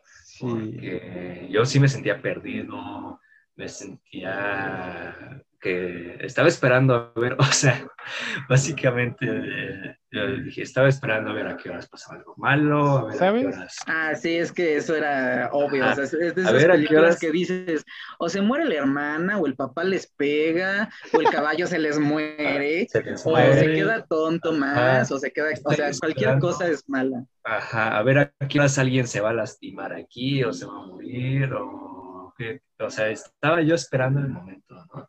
Y el momento nunca llegaba, ¿sabes? O sea, era como de, y me sigues contando situaciones de la vida, o sea, es casi como, como si me quisieras más que contar una historia de un individuo, me quisieras contar la historia de, como lo decías, ¿no? De un entorno, ¿no? De una realidad como un retrato, ¿no? Justamente. Jamás un es retrato. más como, un, como una viñeta que puedes describir más que la historia del personaje en la viñeta. O sea, que el personaje funciona como eh, parte de, del cuadro que te está mostrando, ¿no? Pero no tanto como una historia seguir en el cuadro. Sí, sobre todo a la mitad, o sea, en ese punto más extenso, porque el inicio me tenía atrapado, o sea, el inicio era así de, muy de, ¿qué está pasando, no? Cuéntame más, quiero saber, quiero contexto y después de eso ya me das el contexto, nos quedamos como en el, en el contexto así amplio y la acción como tal, así de la acción llegó hasta la última media hora. Casi al final, ajá. Ajá, casi al final. el caballito. Ajá, entonces eso ya eh, sí me creo cierto conflicto. Fíjate que me, me, parece muy curioso todo esto que mencionas porque siento que es el afán de Chloe Shao de describir, de retratar algo que le fascinó y que no conocía, porque ella eh, em, creció en China y estuvo estudiando en, creo que en, no me acuerdo si en Londres o en Nueva York, y dijo que no le gustó pues la vida en, en, la, en la ciudad, entonces eh, pasó a vivir a, a las Badlands, ¿no? Principalmente a una reserva Lakota. Entonces llegó y todo era nuevo para ella. Entonces creo, y además ella es la que, ella dirigió, escribió el guion, el guion y produjo. Entonces creo que eso que mencionas tiene mucho que ver con ese afán de, de querer como aprender y aprender también una, una, realidad de la que eres no, y, la, y, la y, la, fascinación, ¿no? O sea, algo que me llamó la atención inmediatamente fue el idioma. Y ya, ya no el acento, ¿no? De, de, el acento de hija, de vaquero, ¿no? Sino cuando comenzaron a hablar en otro idioma, este, y no había subtítulos, sea, yo inmediatamente me picó la curiosidad, ¿no? ¿De qué están diciendo? ¿Qué idioma es este? Así de, uy, qué payasos. Ah, este... Inviten a la, conversación. Cuando la hermana está cantando, ¿no? O cuando los demás meten palabras a manera de ritual. O sea, todo esto fue como, como si yo estuviera ahí viéndolo, ¿no? Que creo que era parte de la intención. Como, como un ajeno, ajá. Como la, la escena en la que están acá sentados en la fogata contando historias y es como si yo estuviera ahí escuchando y no entendiera lo que dicen, ¿no? O sea, y, está, simplemente estoy ahí, ¿no? entonces sí, es difícil, Es difícil porque no la recomendaría en una conversación X, así de, ah, sí, deberías ver esta película un sábado ahí nomás. Ajá. Ajá, ahorita. Ajá, o ahorita, ¿no? Vela, te va a encantar. Porque pueden entender perfectamente por qué alguien diga, ¿no? Ah, porque alguien me manda acuerdo, ¿no? Así de, Ajá, y te nada más chica aburrido. Ajá. ¿Y qué pasa? ¿A qué hora empieza? Ajá. bueno, ¿y tú, Axel? ¿Yo qué? Pues no has dicho, ajá, o sea, bueno, obviamente sabemos que tú sí la recomendarías. Sí. Pero, este, porque ya lo hiciste, ¿no? Eh, pero, este, pues, ¿qué tienes que decir al respecto? Defiende tu eh, pues para los que no la conozcan, la película trata sobre Brady Blackburn, ¿no? Creo que, o sea, él es el protagonista. Eh, Brady era un, una persona que vivía en los Badlands, que vive en los Badlands de Estados Unidos, esta región ya muy difícil, ya lo dijimos, y se dedicaba al rodeo, a, a montar este pony salvaje.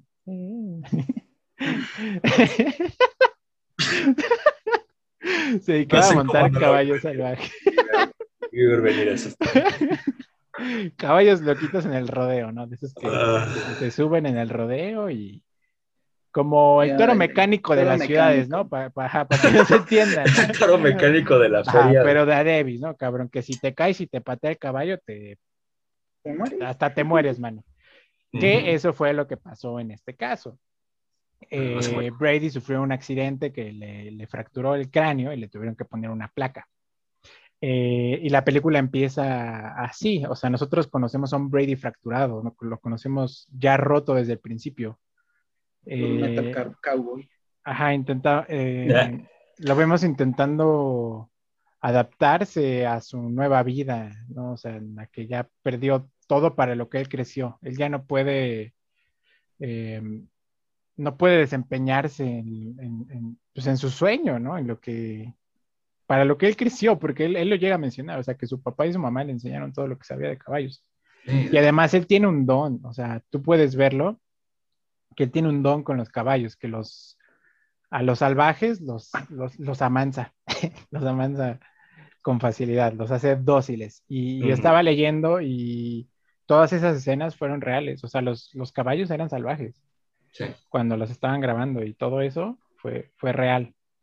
Eh, obviamente se tomaron las medidas de seguridad para que Brady pues no sufriera un accidente en la película y ya, no, ya no, no ahí. ya no pasara The Rider, ¿no? O sea, y si tenía éxito hubieron The Rider 2, ¿no? Entonces, sí, em, yo sí la recomendaría mucho por eso, porque es bastante interesante. O sea, películas que tratan de deportistas que, sufren accidentes y ya no pueden desempeñarse, pues, pues hay muchas, ¿no?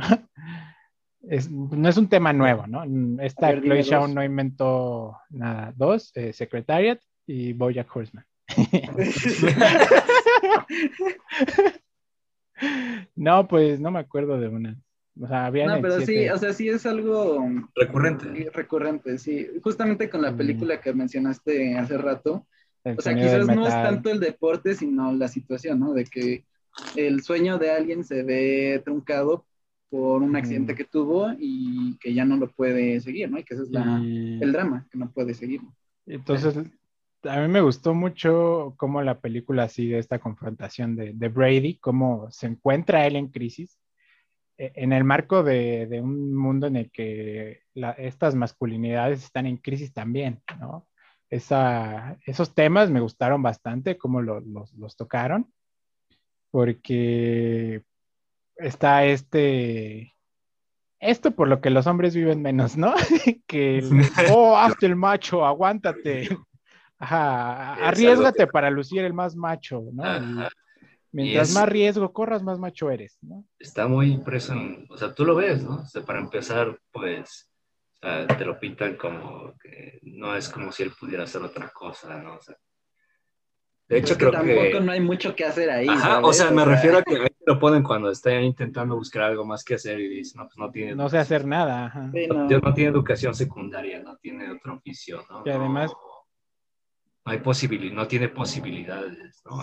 Sí. Es Y es que justamente porque su vida toda la planeó para hacer eso, o sea, Ajá. eh, sus papás también lo planearon de esa manera, ¿no? Como una especie de linaje, de que sigas tú como heredero de, de esto y que o sea, se ve también en la película con los niños, ¿no? Que muchos quieren eh, ser eh, cowboys, este, y es como un, como un sueño, como un... Sí, o sea, Es una él, profesión. está- él es una celebridad, o sea, lo, llegan y le piden autógrafos, o sea, los niños lo admiran. Ajá, y además es como un un estatus, ¿no? Ahí con sus amigos, eh, Claro. que también No, con sus amigos. sección de, de spoilers, entonces... Sí, Bueno, entonces ya nos Así, vamos a la sección de spoilers. ¿o, o pues ya entramos, güey. ya. Pues es que Bueno, tampoco ajá. hay mucho que spoilear, la verdad. Entonces ya, querida audiencia, o sea, queridas dos personas que nos escuchan, eh, si no quieren spoilers, si quieren verla porque les interesó lo que le dijimos, pueden ir a verla en este momento, porque ahora vamos allá de lleno, así con la película, full spoilers. Ahora sí, ¿quién se muere? Nadie. El caballo. No más, sí. Yo Una estuve gran toda escena. la película, güey, esperando a ver a qué hora se usaba esa pistola. Sí, yo pensé que se iba a disparar él. o Yo que también, que se le iba a entumir la mano, accidente. que se le iba a Sí. entumir la mano y no, se va a morir el Brady. No, Yo creo que le ¿sabes haces muy bien, ¿no? O sea, como ¿Sabes que qué tú- fue lo primero que pensé cuando vi la y lo dije? No, no pueden hacer eso, sería demasiado fantasioso. no vayas a alburear, chavo.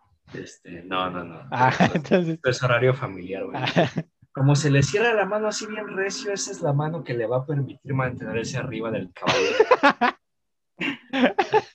De que así no se va a soltar el chavo. Sí, yo también lo pensé. Dije, ah, pues Sí. le sirve, ¿no? Es como seguro. Sí, ¿no? güey. pero ya no Es podía. más ya firme no el agarre. ¿no? Ajá. Ya no podía dedicarse a eso. Ajá. Pero sí, también estaba yo esperando a ver a qué hora usas la pistola. Y pues, cuando pasó lo del caballo dije, oh, ha llegado el momento. No tenía balas. Y ya así como, no puede ser, me engañaron. La pistola no ¿Era porque no tenía balas o porque él no podía no, hacerlo? porque él no quiso. No quiso, Ajá, no yo tenía entendí- balas. Yo entendí Porque que él no podía matar a su Ajá. caballo, o sea, de que él no, emocionalmente no, no podía. Es que él se ve, yo, yo percibí, mi lectura fue que él se veía en el- reflejado en el caballo, Ah, porque él estaba roto también, ¿no? Entonces Sí. siento que él sintió que si mataba al caballo era como matarse a él, ¿no? Eh, Y que al final sí no. terminó impactando de esa manera en él, porque a raíz de que el papá mata al caballo, este Brady dice, adiós, ya me voy a matar, ¿eh? sí. Voy al rodeo, papá, no me sigas, O sea, no me detengas. Y, y no es sutil, o sea, hasta él mismo hace un paralelismo, ¿no? O sea, Ajá, el lo, caballo- lo el habla caballo con la nació para-. Ajá, o sea, el caballo nació para correr. Si ya no pueden correr, ya no tienen por qué vivir, ¿no? El personaje de la hermana también me gustó mucho porque siento que es como esa parte de, la inocencia, ¿no? De que puede estar ahí en las Badlands, ¿no? A pesar de ser un ambiente tan, tan rudo. Me gustó bastante, ¿no? Y como, Brady tiene estas pláticas con su hermana en la que le dice, no, pues ya voy a volver a trabajar, eh, como que intenta hacer las paces, ¿no? Con su nueva vida. Eh, te voy a comprar lo que quieres y la vamos a pasar bien. Y sí me dio mucha risa cuando lo llena de estampitas. Ay, sí, sale. Sale, ah, hay visitas y abre la Sí. puerta. Me gustan los tatuajes, güey. Sí, Y sí, se sí. da cuenta de que lo llenaron de estampitas. Es- está, tiene esos momentos muy buenos la película. sí. Y te digo, o sea, mi único gran problema, gran problema, porque o sea, abarca mucho de la película, es eso, que yo estaba esperando que sucedieran cosas, ¿no? que movieran el drama. Y que, vayan.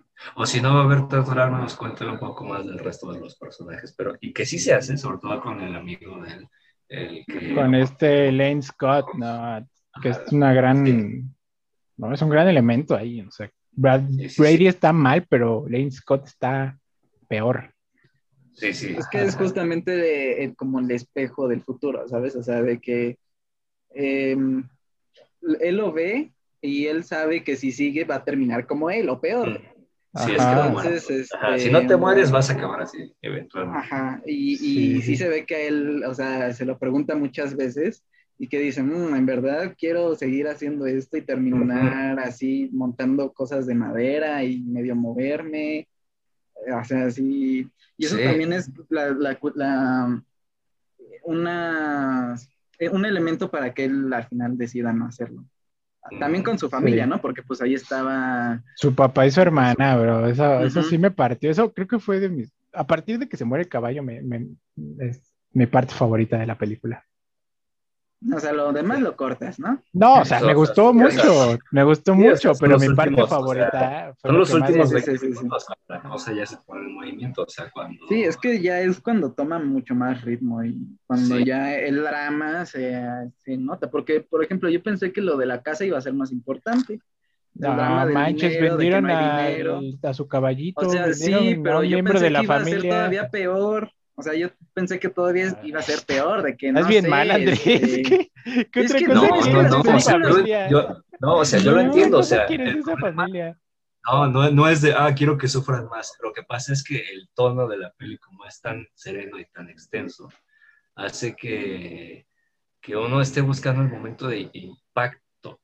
Y, y también ves al, a Brady que dices, ah, este en algún momento, o sea, va a ser algo de que o, se quiebra totalmente, o entra en crisis, o cualquier cosa, justamente por eso, ¿no? Porque em, como que lo ves en un hilito de que cualquier cosa lo puede... Estuvo eh, quebrado, estuvo quebrado una gran parte de la película. Sí, o sea, tal vez no, no, se notaba tan fuerte así de que, oh, estoy enojado y le pego a la pared.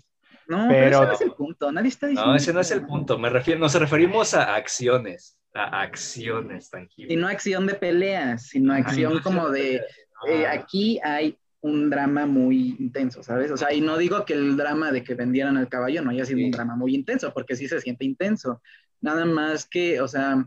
Tú que eres unos rednecks, ¿no? Llegando ahí a embargar la propiedad. No, es que, mira, creo que también tiene que ver con el tipo de películas que como que uno puede pensar que puede llegar a ser esa película con lo que ya ha visto de películas similares.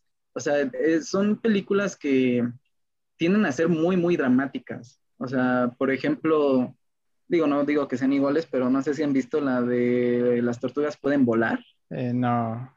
Bueno, es, es una película de niños en Siria, una cosa así. O sea, imagínate, a uno le vuelan la pata en un, en un campo de minas.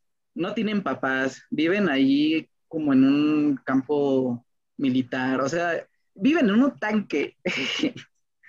o sea, son situaciones que son muy, muy, muy dramáticas y que lo esperas como en el, como, sí, en estas expectativas que, que uno crea con las películas que ha visto, que tienen como ese, como ese tono, digamos.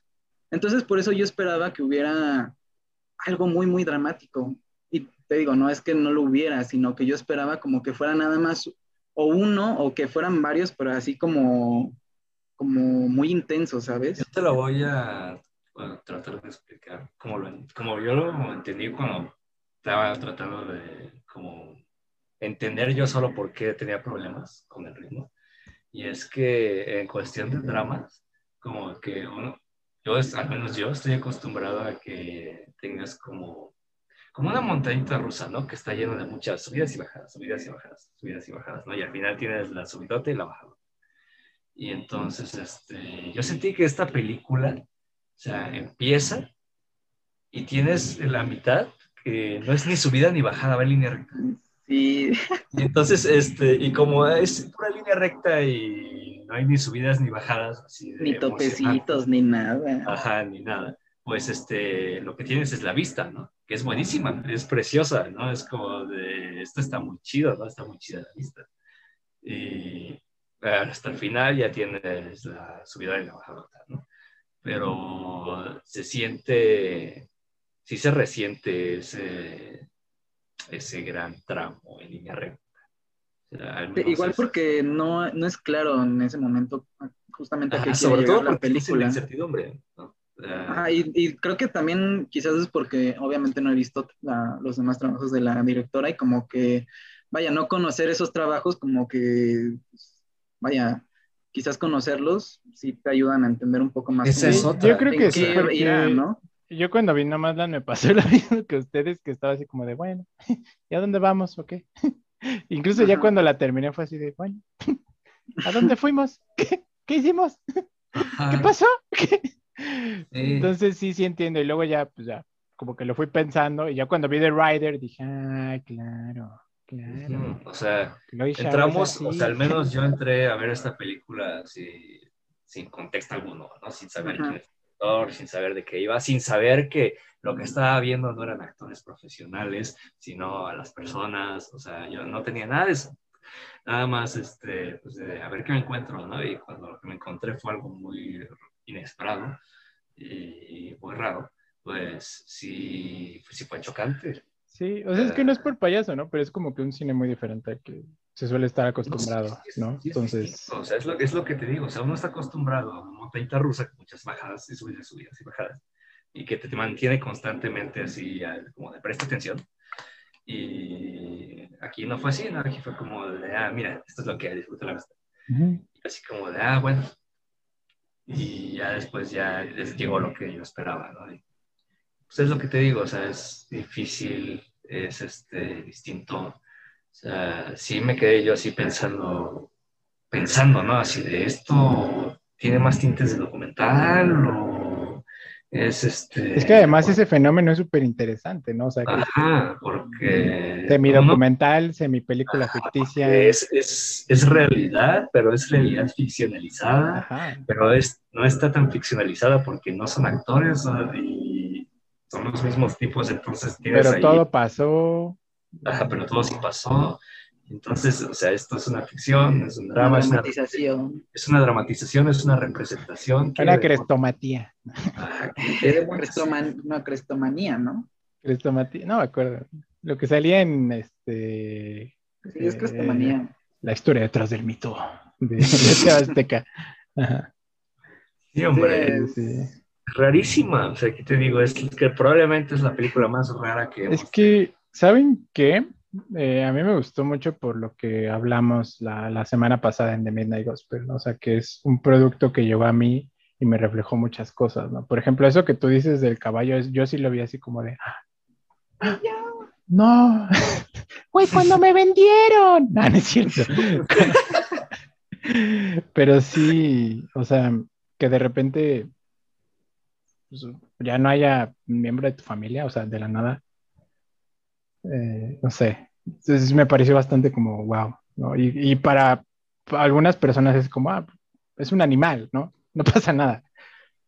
Pero sí, y hay, hay, hay, una parte en la que Brady se pregunta, no, dice, bueno, me hubiera gustado montar a, a Gus el caballo una última vez, ¿no? Y sí, sí te lleva a pensar, ¿no? Pues yo abracé a mi perrito, ¿no? Una última vez y no sabía que esa iba a ser la última vez, ¿no? Y ahí sí dije, ah, no más, Brady, I feel you, bro. ¿No te pareció interesante que el caballo, los dos caballos, tuvieran mucho más peso que la muerte de su mamá? Sí. A, mí sí me pareció como de, oh, vaya, o sea, de hecho no lo había pensado hasta después. Dije, te dan a ah". entender que, o sea, te dan a entender que ya pasaron unos años. Sí, bueno, como, como unos cuatro años, ¿no? Ajá, como unos cuatro años. Solo sale la tumba y la, el papá la, la, menciona una vez. Ajá. Ajá. Bueno, y la como maestra, la trabajadora social, que le dice, ¿te pareces a tu mamá? Ah, sí, es cierto. Son igual de obstinados. Ajá. El papá dice lo mismo. Pero sí, o sea, y es que también eh, los caballos pues, representan la libertad, ¿no? Para estas personas. O sea, es muy evidente otra vez el paralelismo, ¿no? O sea, el caballo, por buscar una libertad, se va contra la cerca y se jode la pata, ¿no? Y termina muerto por eso. Y el Brady, que quiere seguir su propio estilo de vida de hombre libre, este, pues también termina herido, ¿no? O sea, por seguir ese mismo estilo de vida, ¿no? O sea, ahí está otra vez. Eh, Está, sí, no este paralelismo de que, o sea, buscar la libertad, pero la libertad les cuesta los medios para alcanzarla, ¿no? Y me gustó mucho el final, hombre, eso sí, porque yo estaba, o sea, cuando llega el momento, la verdad, que digo, que tenemos una de dos, este tipo sigue con su orgullo, ¿no? sobre todo cuando se murió el caballo y parece que ya no le importa nada y dice, bueno, pues lo que tenga que hacer será y se avienta. Y dije, pues aquí o va a morir o lo va a conseguir o lo va a conseguir y eventualmente morirá, pero él eligiera seguir así. O va a hacer lo que le dijo su amigo, ¿no? que es aprender a dejar las cosas ir. Y pues, eh, sí, ¿no? en ese momento en el que ve que su familia siguió a verlo. Y pues, o sea, él no dice nada, ¿no? Pero lo entiende esto, ¿no? De que él dice, de verdad quiero que mi familia me vea morir aquí. ¿no? O sea, mi papá, mi hermana y demás.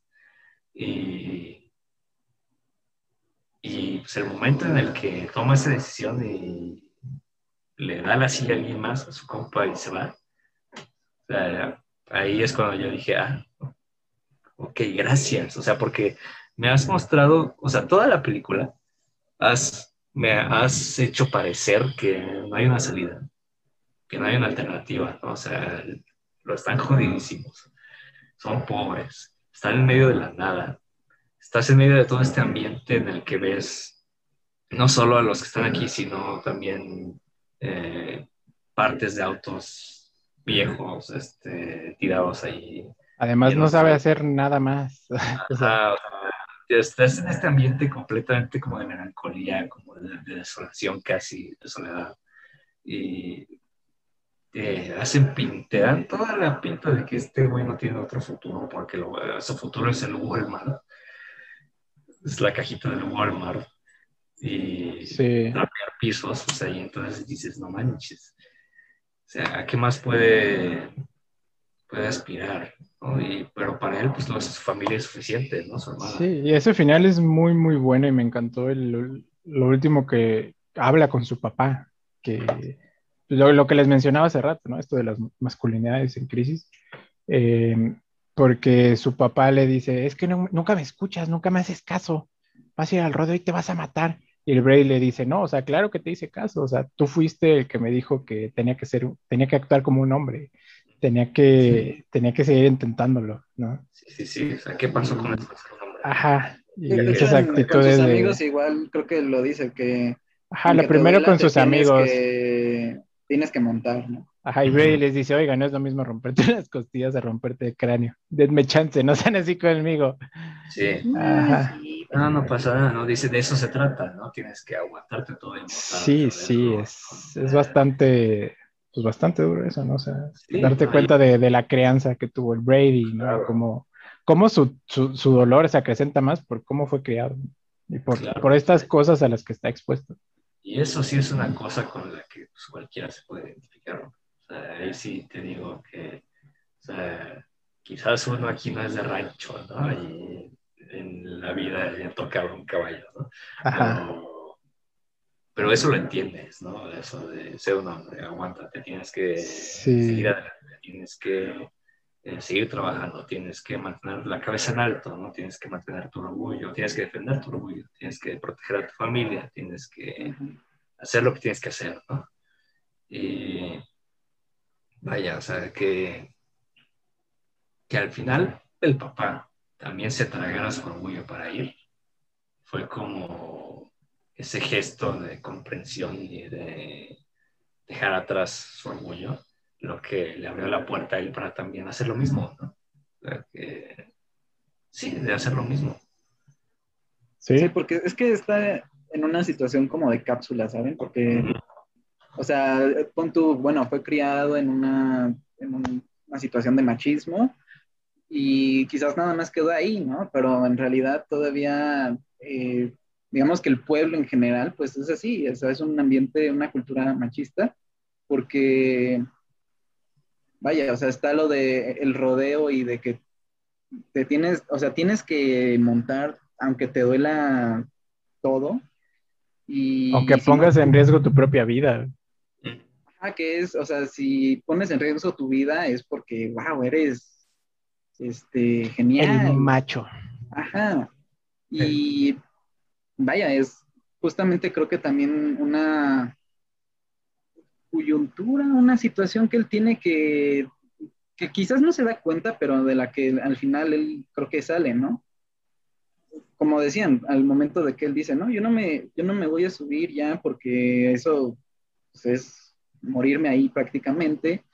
Y, y también me pareció curioso que los otros respetaran su decisión, o sea, porque justamente pensamos que eh, la cultura del pueblo está tan arraigada en el machismo y que quizás sí lo es, este, pero también los que son como de su edad lo entienden, ¿no? Y le dicen, oye, quizás no deberías de seguir, quizás es mejor que veas otras opciones, de que dejes ir esto. Y, este, y eso me, me llamó la atención, ¿no? De que su amigo lo tomara este, pues bien, ¿no? O sea, Sí, o sea, que no le hiciera burla. que no Ajá, que, dijera, que "Uy, incluso lo, qué débil, qué ajá, que mal. incluso lo apoyara, ¿no? Ajá. Y que incluso también, o sea, yo esperaba que, no sé, eh, por el, en el fondo se escucharan burlas o gritos, ¿no? Pero en realidad fue como de, ah, pues ni modo, ¿no? Se va.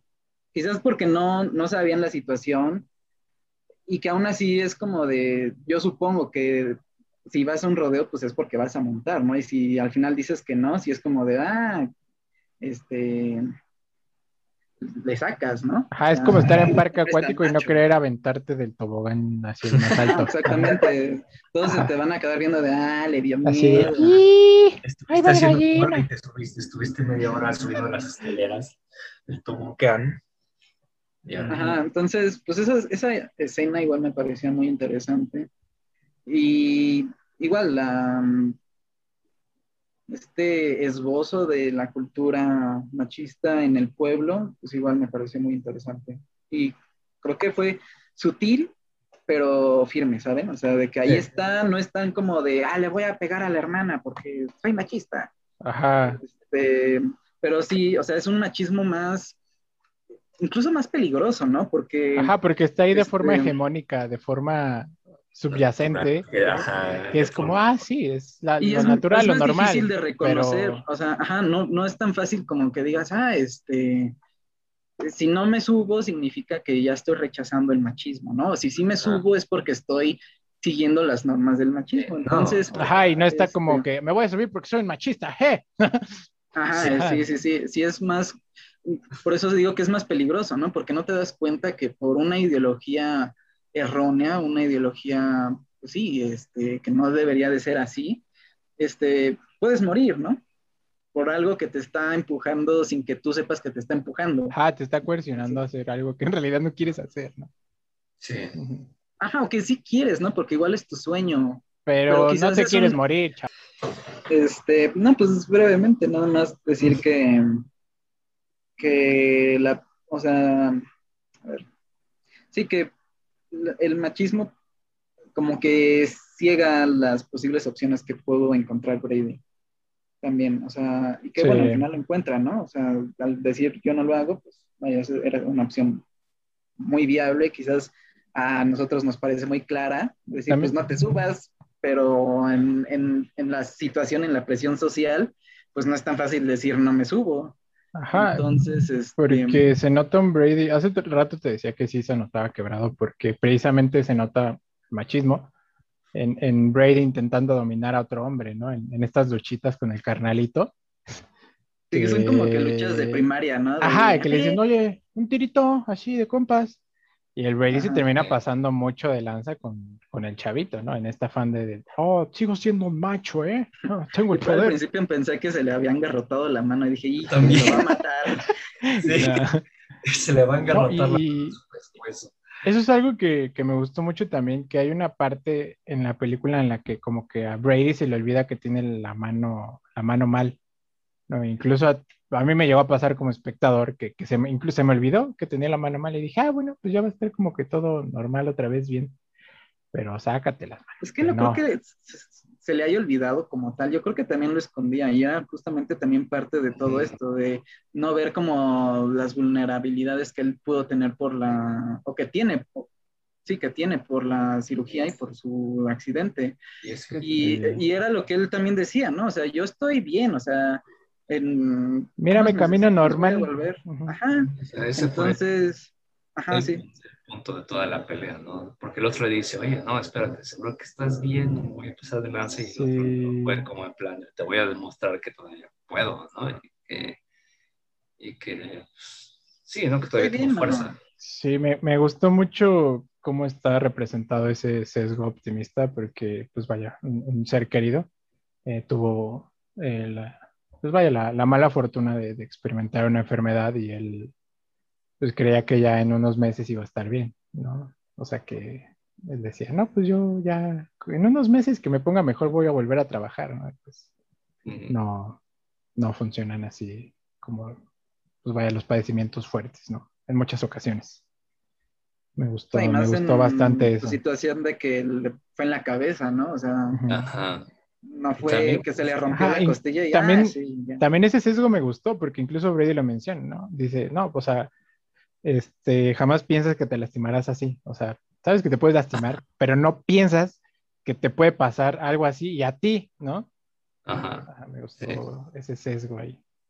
Y también pues está el, el aislamiento, ¿no? Eh, el hecho de que pues, viven hasta allá, básicamente en medio de la nada, y pues, es comprensible que, que cosas así sean irremediables, ¿no? Con mayor razón. sí, sí. Sí. Yo, por ejemplo, he estado pensando, y lo mencionan en la película muy breve, lo de los jugadores de fútbol americano, porque es Ah, una sí, es situación cierto. muy similar, o sea, Ah, sí. es un deporte muy agresivo. A mí me gusta verlo de vez en cuando, ahora. Antes sí me gustaba mucho más verlo, ahora ya no tanto. Pero, vaya, sí es un deporte que para muchos representa un sueño, un verdadero sueño, o sea, de entrar a una universidad por medio del deporte, Ajá, que te den la beca Este, de... que te den la beca, Sí, sí, que sí. logres hacer, bueno, que logres llegar a un equipo de universidad importante, no una universidad este, comunitaria, sino una tipo, este, el sur de California, este, no sé, Con Wisconsin. prestigio, ¿no? o sea, con cierto Ajá. Pero quizás todavía un prestigio más dado por el equipo de fútbol. O sea, Sí, claro. obviamente la universidad ya tiene un prestigio, ¿no? Pero todavía más cuando se busca el equipo de fútbol. Y entonces es todo un, una, un, un sueño que se sigue, tanto de, no so- y que no solo se queda en ese nivel de colegial, sino que sigue todavía al siguiente nivel de Cuando la te NFL seleccionan, ¿no? En el que te seleccionan y, y el proceso es bastante cruel aunque no lo parezca y aunque la gente involucrada no lo vea, pero es bastante cruel porque mucha gente tiene expectativas en esa persona, o sea, de que, por ejemplo, un, equipo va pésimo, ¿no? Y es pésimo, ha sido pésimo por 10 años y se nota que va a seguir pésimo por otros 20. Y mucha gente eh, se emociona cuando un jugador eh, fue estrella, ganó que premio por, no sé, aventar tantas yardas, correr tantas yardas. Entonces lo seleccionan y en él ponen todas las esperanzas para, el- para que el equipo avance. Y resulta que el equipo no avanza y que incluso el jugador eh, pues no fue tan bueno cuando llegó a la NFL, que no sé, incluso se perdió en fiestas, alcohol, cosas así. De hecho, Entonces- hay, hay un, un documental de Netflix que se llama En la mente del asesino. Eh, no, el asesino oculto, en la mente de Aaron Hernández, que habla precisamente de eso. Sí, como y es una presión, sí, es que es una presión que no solo llega incluso de la familia, ¿no? Que a veces pues, estés en un equipo de la NFL y yo imagino que ha de ser una alegría para la familia, No, ¿no? yo decía que también habla mucho de cómo el machismo impera en el mundo del, Ajá, sí, por eso. Ay, pero Del, es del que- depor- del deporte. Ah, bueno, del Eh, deporte, sí. Pero es que también en el fútbol americano, por ejemplo, hace muchos años hubo una situación de un jugador gay, que no es el único. Y por ejemplo, Aaron Hernández también, este, pues eso se especulaba, ¿no? Pero hubo un, jugador que fue abiertamente gay, que hu- hubo si no mal recuerdo, mucha discriminación en, pues en el medio, ¿no? En los mismos jugadores algunos que le hacían burla, porque como es un, un deporte de contacto muy cercano, pues, o sea, se prestaba, ¿no? Para que le hicieran burlas, este, y que hubo otro sector que al parecer no, no fue tan agresivo, ¿no? Pero al fin de cuentas es una situación que impera y que uno no, no es común que haya jugadores gays eh, en la NFL, o sea, que tú digas, ah, es que él es gay y no, son, no es tan abierto en ese sentido aún. Em, y sí, em, pues vaya, lo que decía era de las expectativas, que igual tiene que ver con eso, ¿no? De que pones tu vida en riesgo, porque lo es, o sea, de que te peguen en la cabeza y quedes eh, pues mal. Hubo igual una situación de un jugador hace, no sé, unos cuatro años, cinco años, que le pegaron, bueno, creo que él pegó mal y se lastimó la espalda, la, columna. Eh, hubo un tiempo en el que estuvo eh, en recuperación. Ahorita puede volver a caminar, afortunadamente, pero sí quedó, camina extraño, vaya. Entonces son esas situaciones que, pues, que están ahí, ¿no? Y que la gente sabe que, que pueden ocurrir y que aún así, pues cada año salen jugadores a seguir el sueño de formar parte de un equipo del NFL. También en la lucha libre, ¿no? No sé si te acuerdas del, de la WWE, Chris Benoit, que igual, o sea, por tanto golpe y así, quedó como que mal y cometió el homicidio y suicidio. Hace, que hace, eso fue del 2007, ¿no? Me parece. No recuerdo muy bien. No, me acuerdo, yo casi no sigo la lucha. Bueno, sí, también, también ocurrió también ocurrió. Sí. Entonces, pues vaya, es una situación que se comparte, digamos, a nivel micro, que puede ser en un pueblo, en un rodeo local, a ya algo muy nacional e incluso internacional, ¿no? Que es un deporte tipo NFL. Entonces, este, pues vaya, es interesante cómo, pues sí, cómo es estas situaciones de machismo, de Homofobia, mm, discriminación. Homofobia, ajá. Pues se van, o sea, se pueden ver en un pueblito así chiquito y que impregnan todo un sistema eh, de capitalismo, ¿no? En este, en este caso la NFL. Entonces, pues vaya, eso es muy interesante. Sí, está. Estos también, o sea, esto, este sector que eh, se nos muestra en esta película pues, son los marginados del capitalismo también, o sea, son los dejados de lado, los... A donde el progreso no llegó.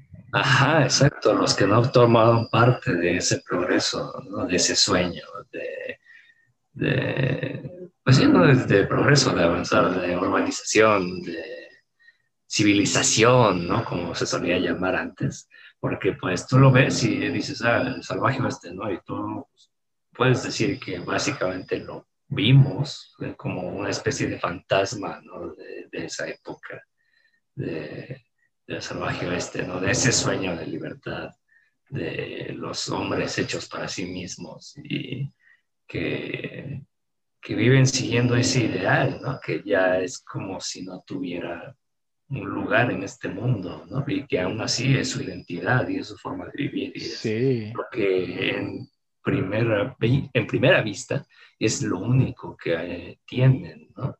Que es otra cosa de la que el protagonista se da cuenta de que no necesariamente es así al final, ¿no? Porque pues al final tiene a su familia. Y ah, el futuro es incierto, pero aún así él elige esa incertidumbre, ¿no? Pero también es otra cuestión, ¿no?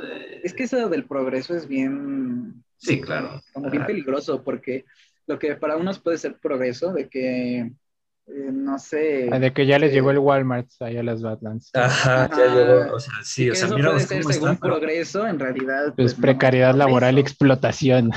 o sea, mira cómo están estos güeyes, pero hay Walmart. Y que quiebren, ajá, y que, que un Walmart implicaría que todos los negocios locales quebrarían, ¿no? Sí. Entonces, sí, sí, es bastante peligroso y ambiguo, ¿no? El concepto de progreso. Pero no han de tener internet chido, yo digo. Mm. Ajá.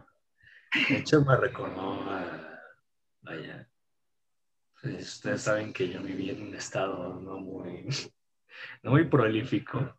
Como, provincia, pues. en provincia. El interior de la República. Ajá, El equipo de ese estado eran unos loros. ajá. Los este, bordes que- exteriores de Star Wars. Cada vez que se abría una plaza era la gran novedad.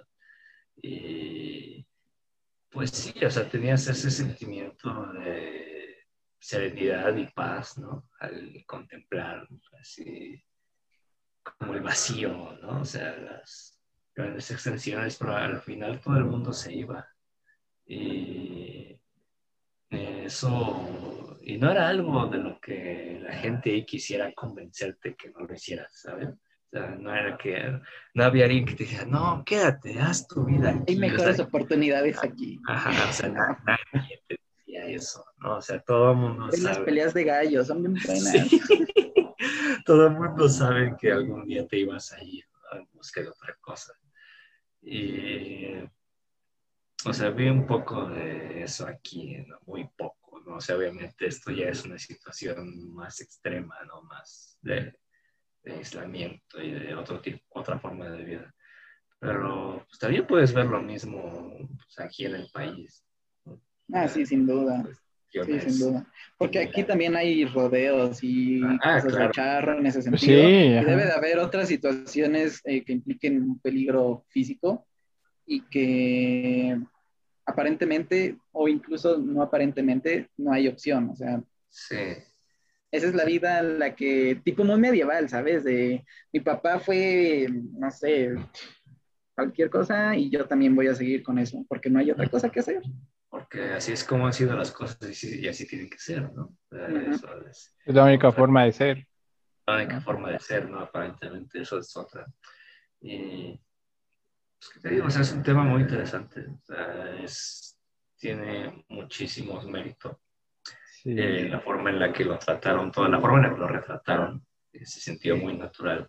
Precisamente por eso, ¿no? Porque pues, eh, no, no es actuado, no los tienes ahí. Este, o sea, tú mm, tipo de percibes que esas emociones son auténticas, ¿no? Que quizás no son tan dramáticas porque, pues, Porque la realidad no tiende a ser tan dramática. tan dramática y no son actores, y no son actores, ¿no? Entonces, eso, eso lo entiendo, o sea, se percibe y se siente muy auténtico en ese sentido, pero por eso también se siente más documental, por eso está, curi- pero por eso está curioso, o sea, por eso Sí. es como un, es un debate curioso.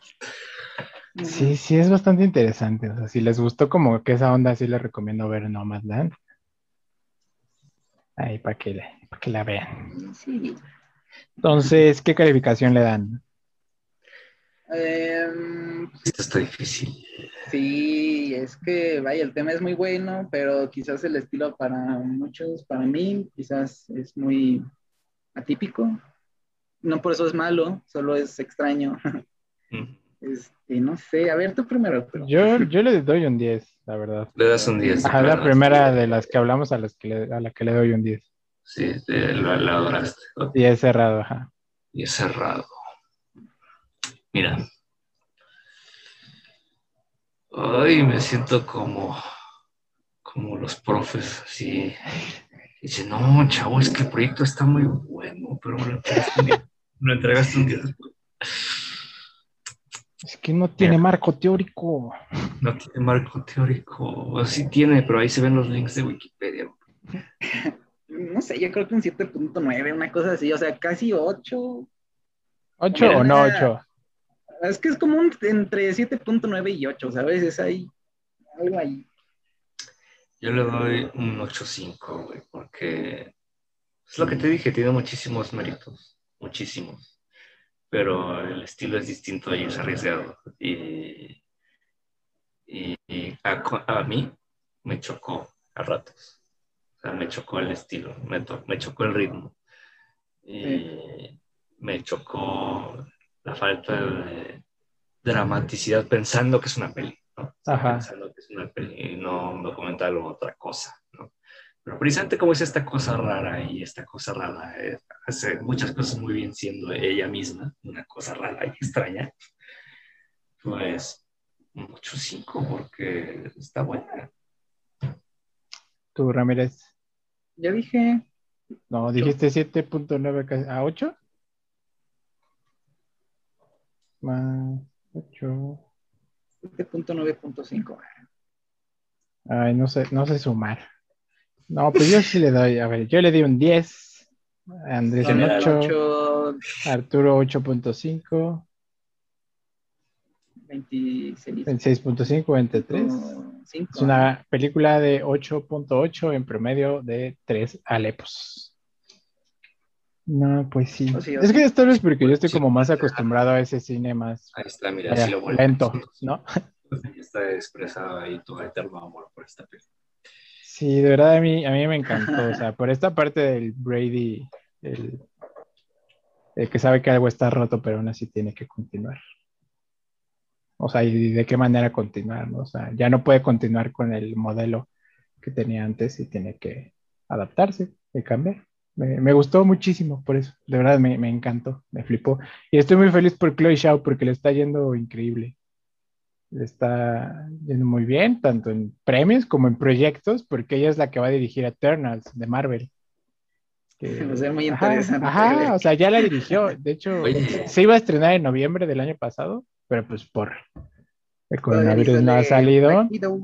Ajá, pero sí tengo un buen de ganas de verla porque sale Kit Harrington, pues Salma Hayek, este Rob Stark de Juego de Tronos, no me acuerdo cómo se llama. Charles algo así. Yo tampoco. Pero sale Rob Stark, entonces sí estoy de verdad muy, muy, muy emocionado por, por ver esa película, o sea, que una directora como así eh, tenga este proyecto con, pues vaya, con tantos reflectores, tanto dinero. De verdad quiero ver qué va a pasar, quiero ver qué va a pasar. Estaremos a la expectativa porque sí, o sea, tiene un estilo tan único y tan raro eh, que... ¿Quién sabe cómo voy a hacer con... Ajá, será, interesante ver qué es lo que hace. yo estoy muy emocionado. A ver, a ver, a ver qué sale. Igual mañana son los Oscars, a ver cuántos premios se lleva Nomadland. Espero que muchos, Chloe Shaw, se los merece. No le rompan el corazón a los señores de la Porque si no voy a estar en las siguientes fiestas ahí llorando y gritando. ¡No se lo merece! si no ven a Axel en la próxima edición de este podcast, ya saben por qué. Está llorando en un rincón. Pues bueno, amigos. Un gusto, como siempre, estar aquí con ustedes. Eh, escuchando cómo ningunean mis películas. ¿De verdad? no, no es cierto, no es cierto. Aquí hay más ah, drama. Que... es que iba a decir. Soy más dramático yo que la película que vieron Pues bueno, yo fui pues Axel Olvera, acompañado de mis mejores amigos. Andrés Ramírez. Y Arturo Galvez, la voz más sensual de este podcast. Gracias por acompañarnos. Son la mejor audiencia del mundo y los queremos muchísimo. Nos vemos a la próxima. Nos vemos. Bye bye.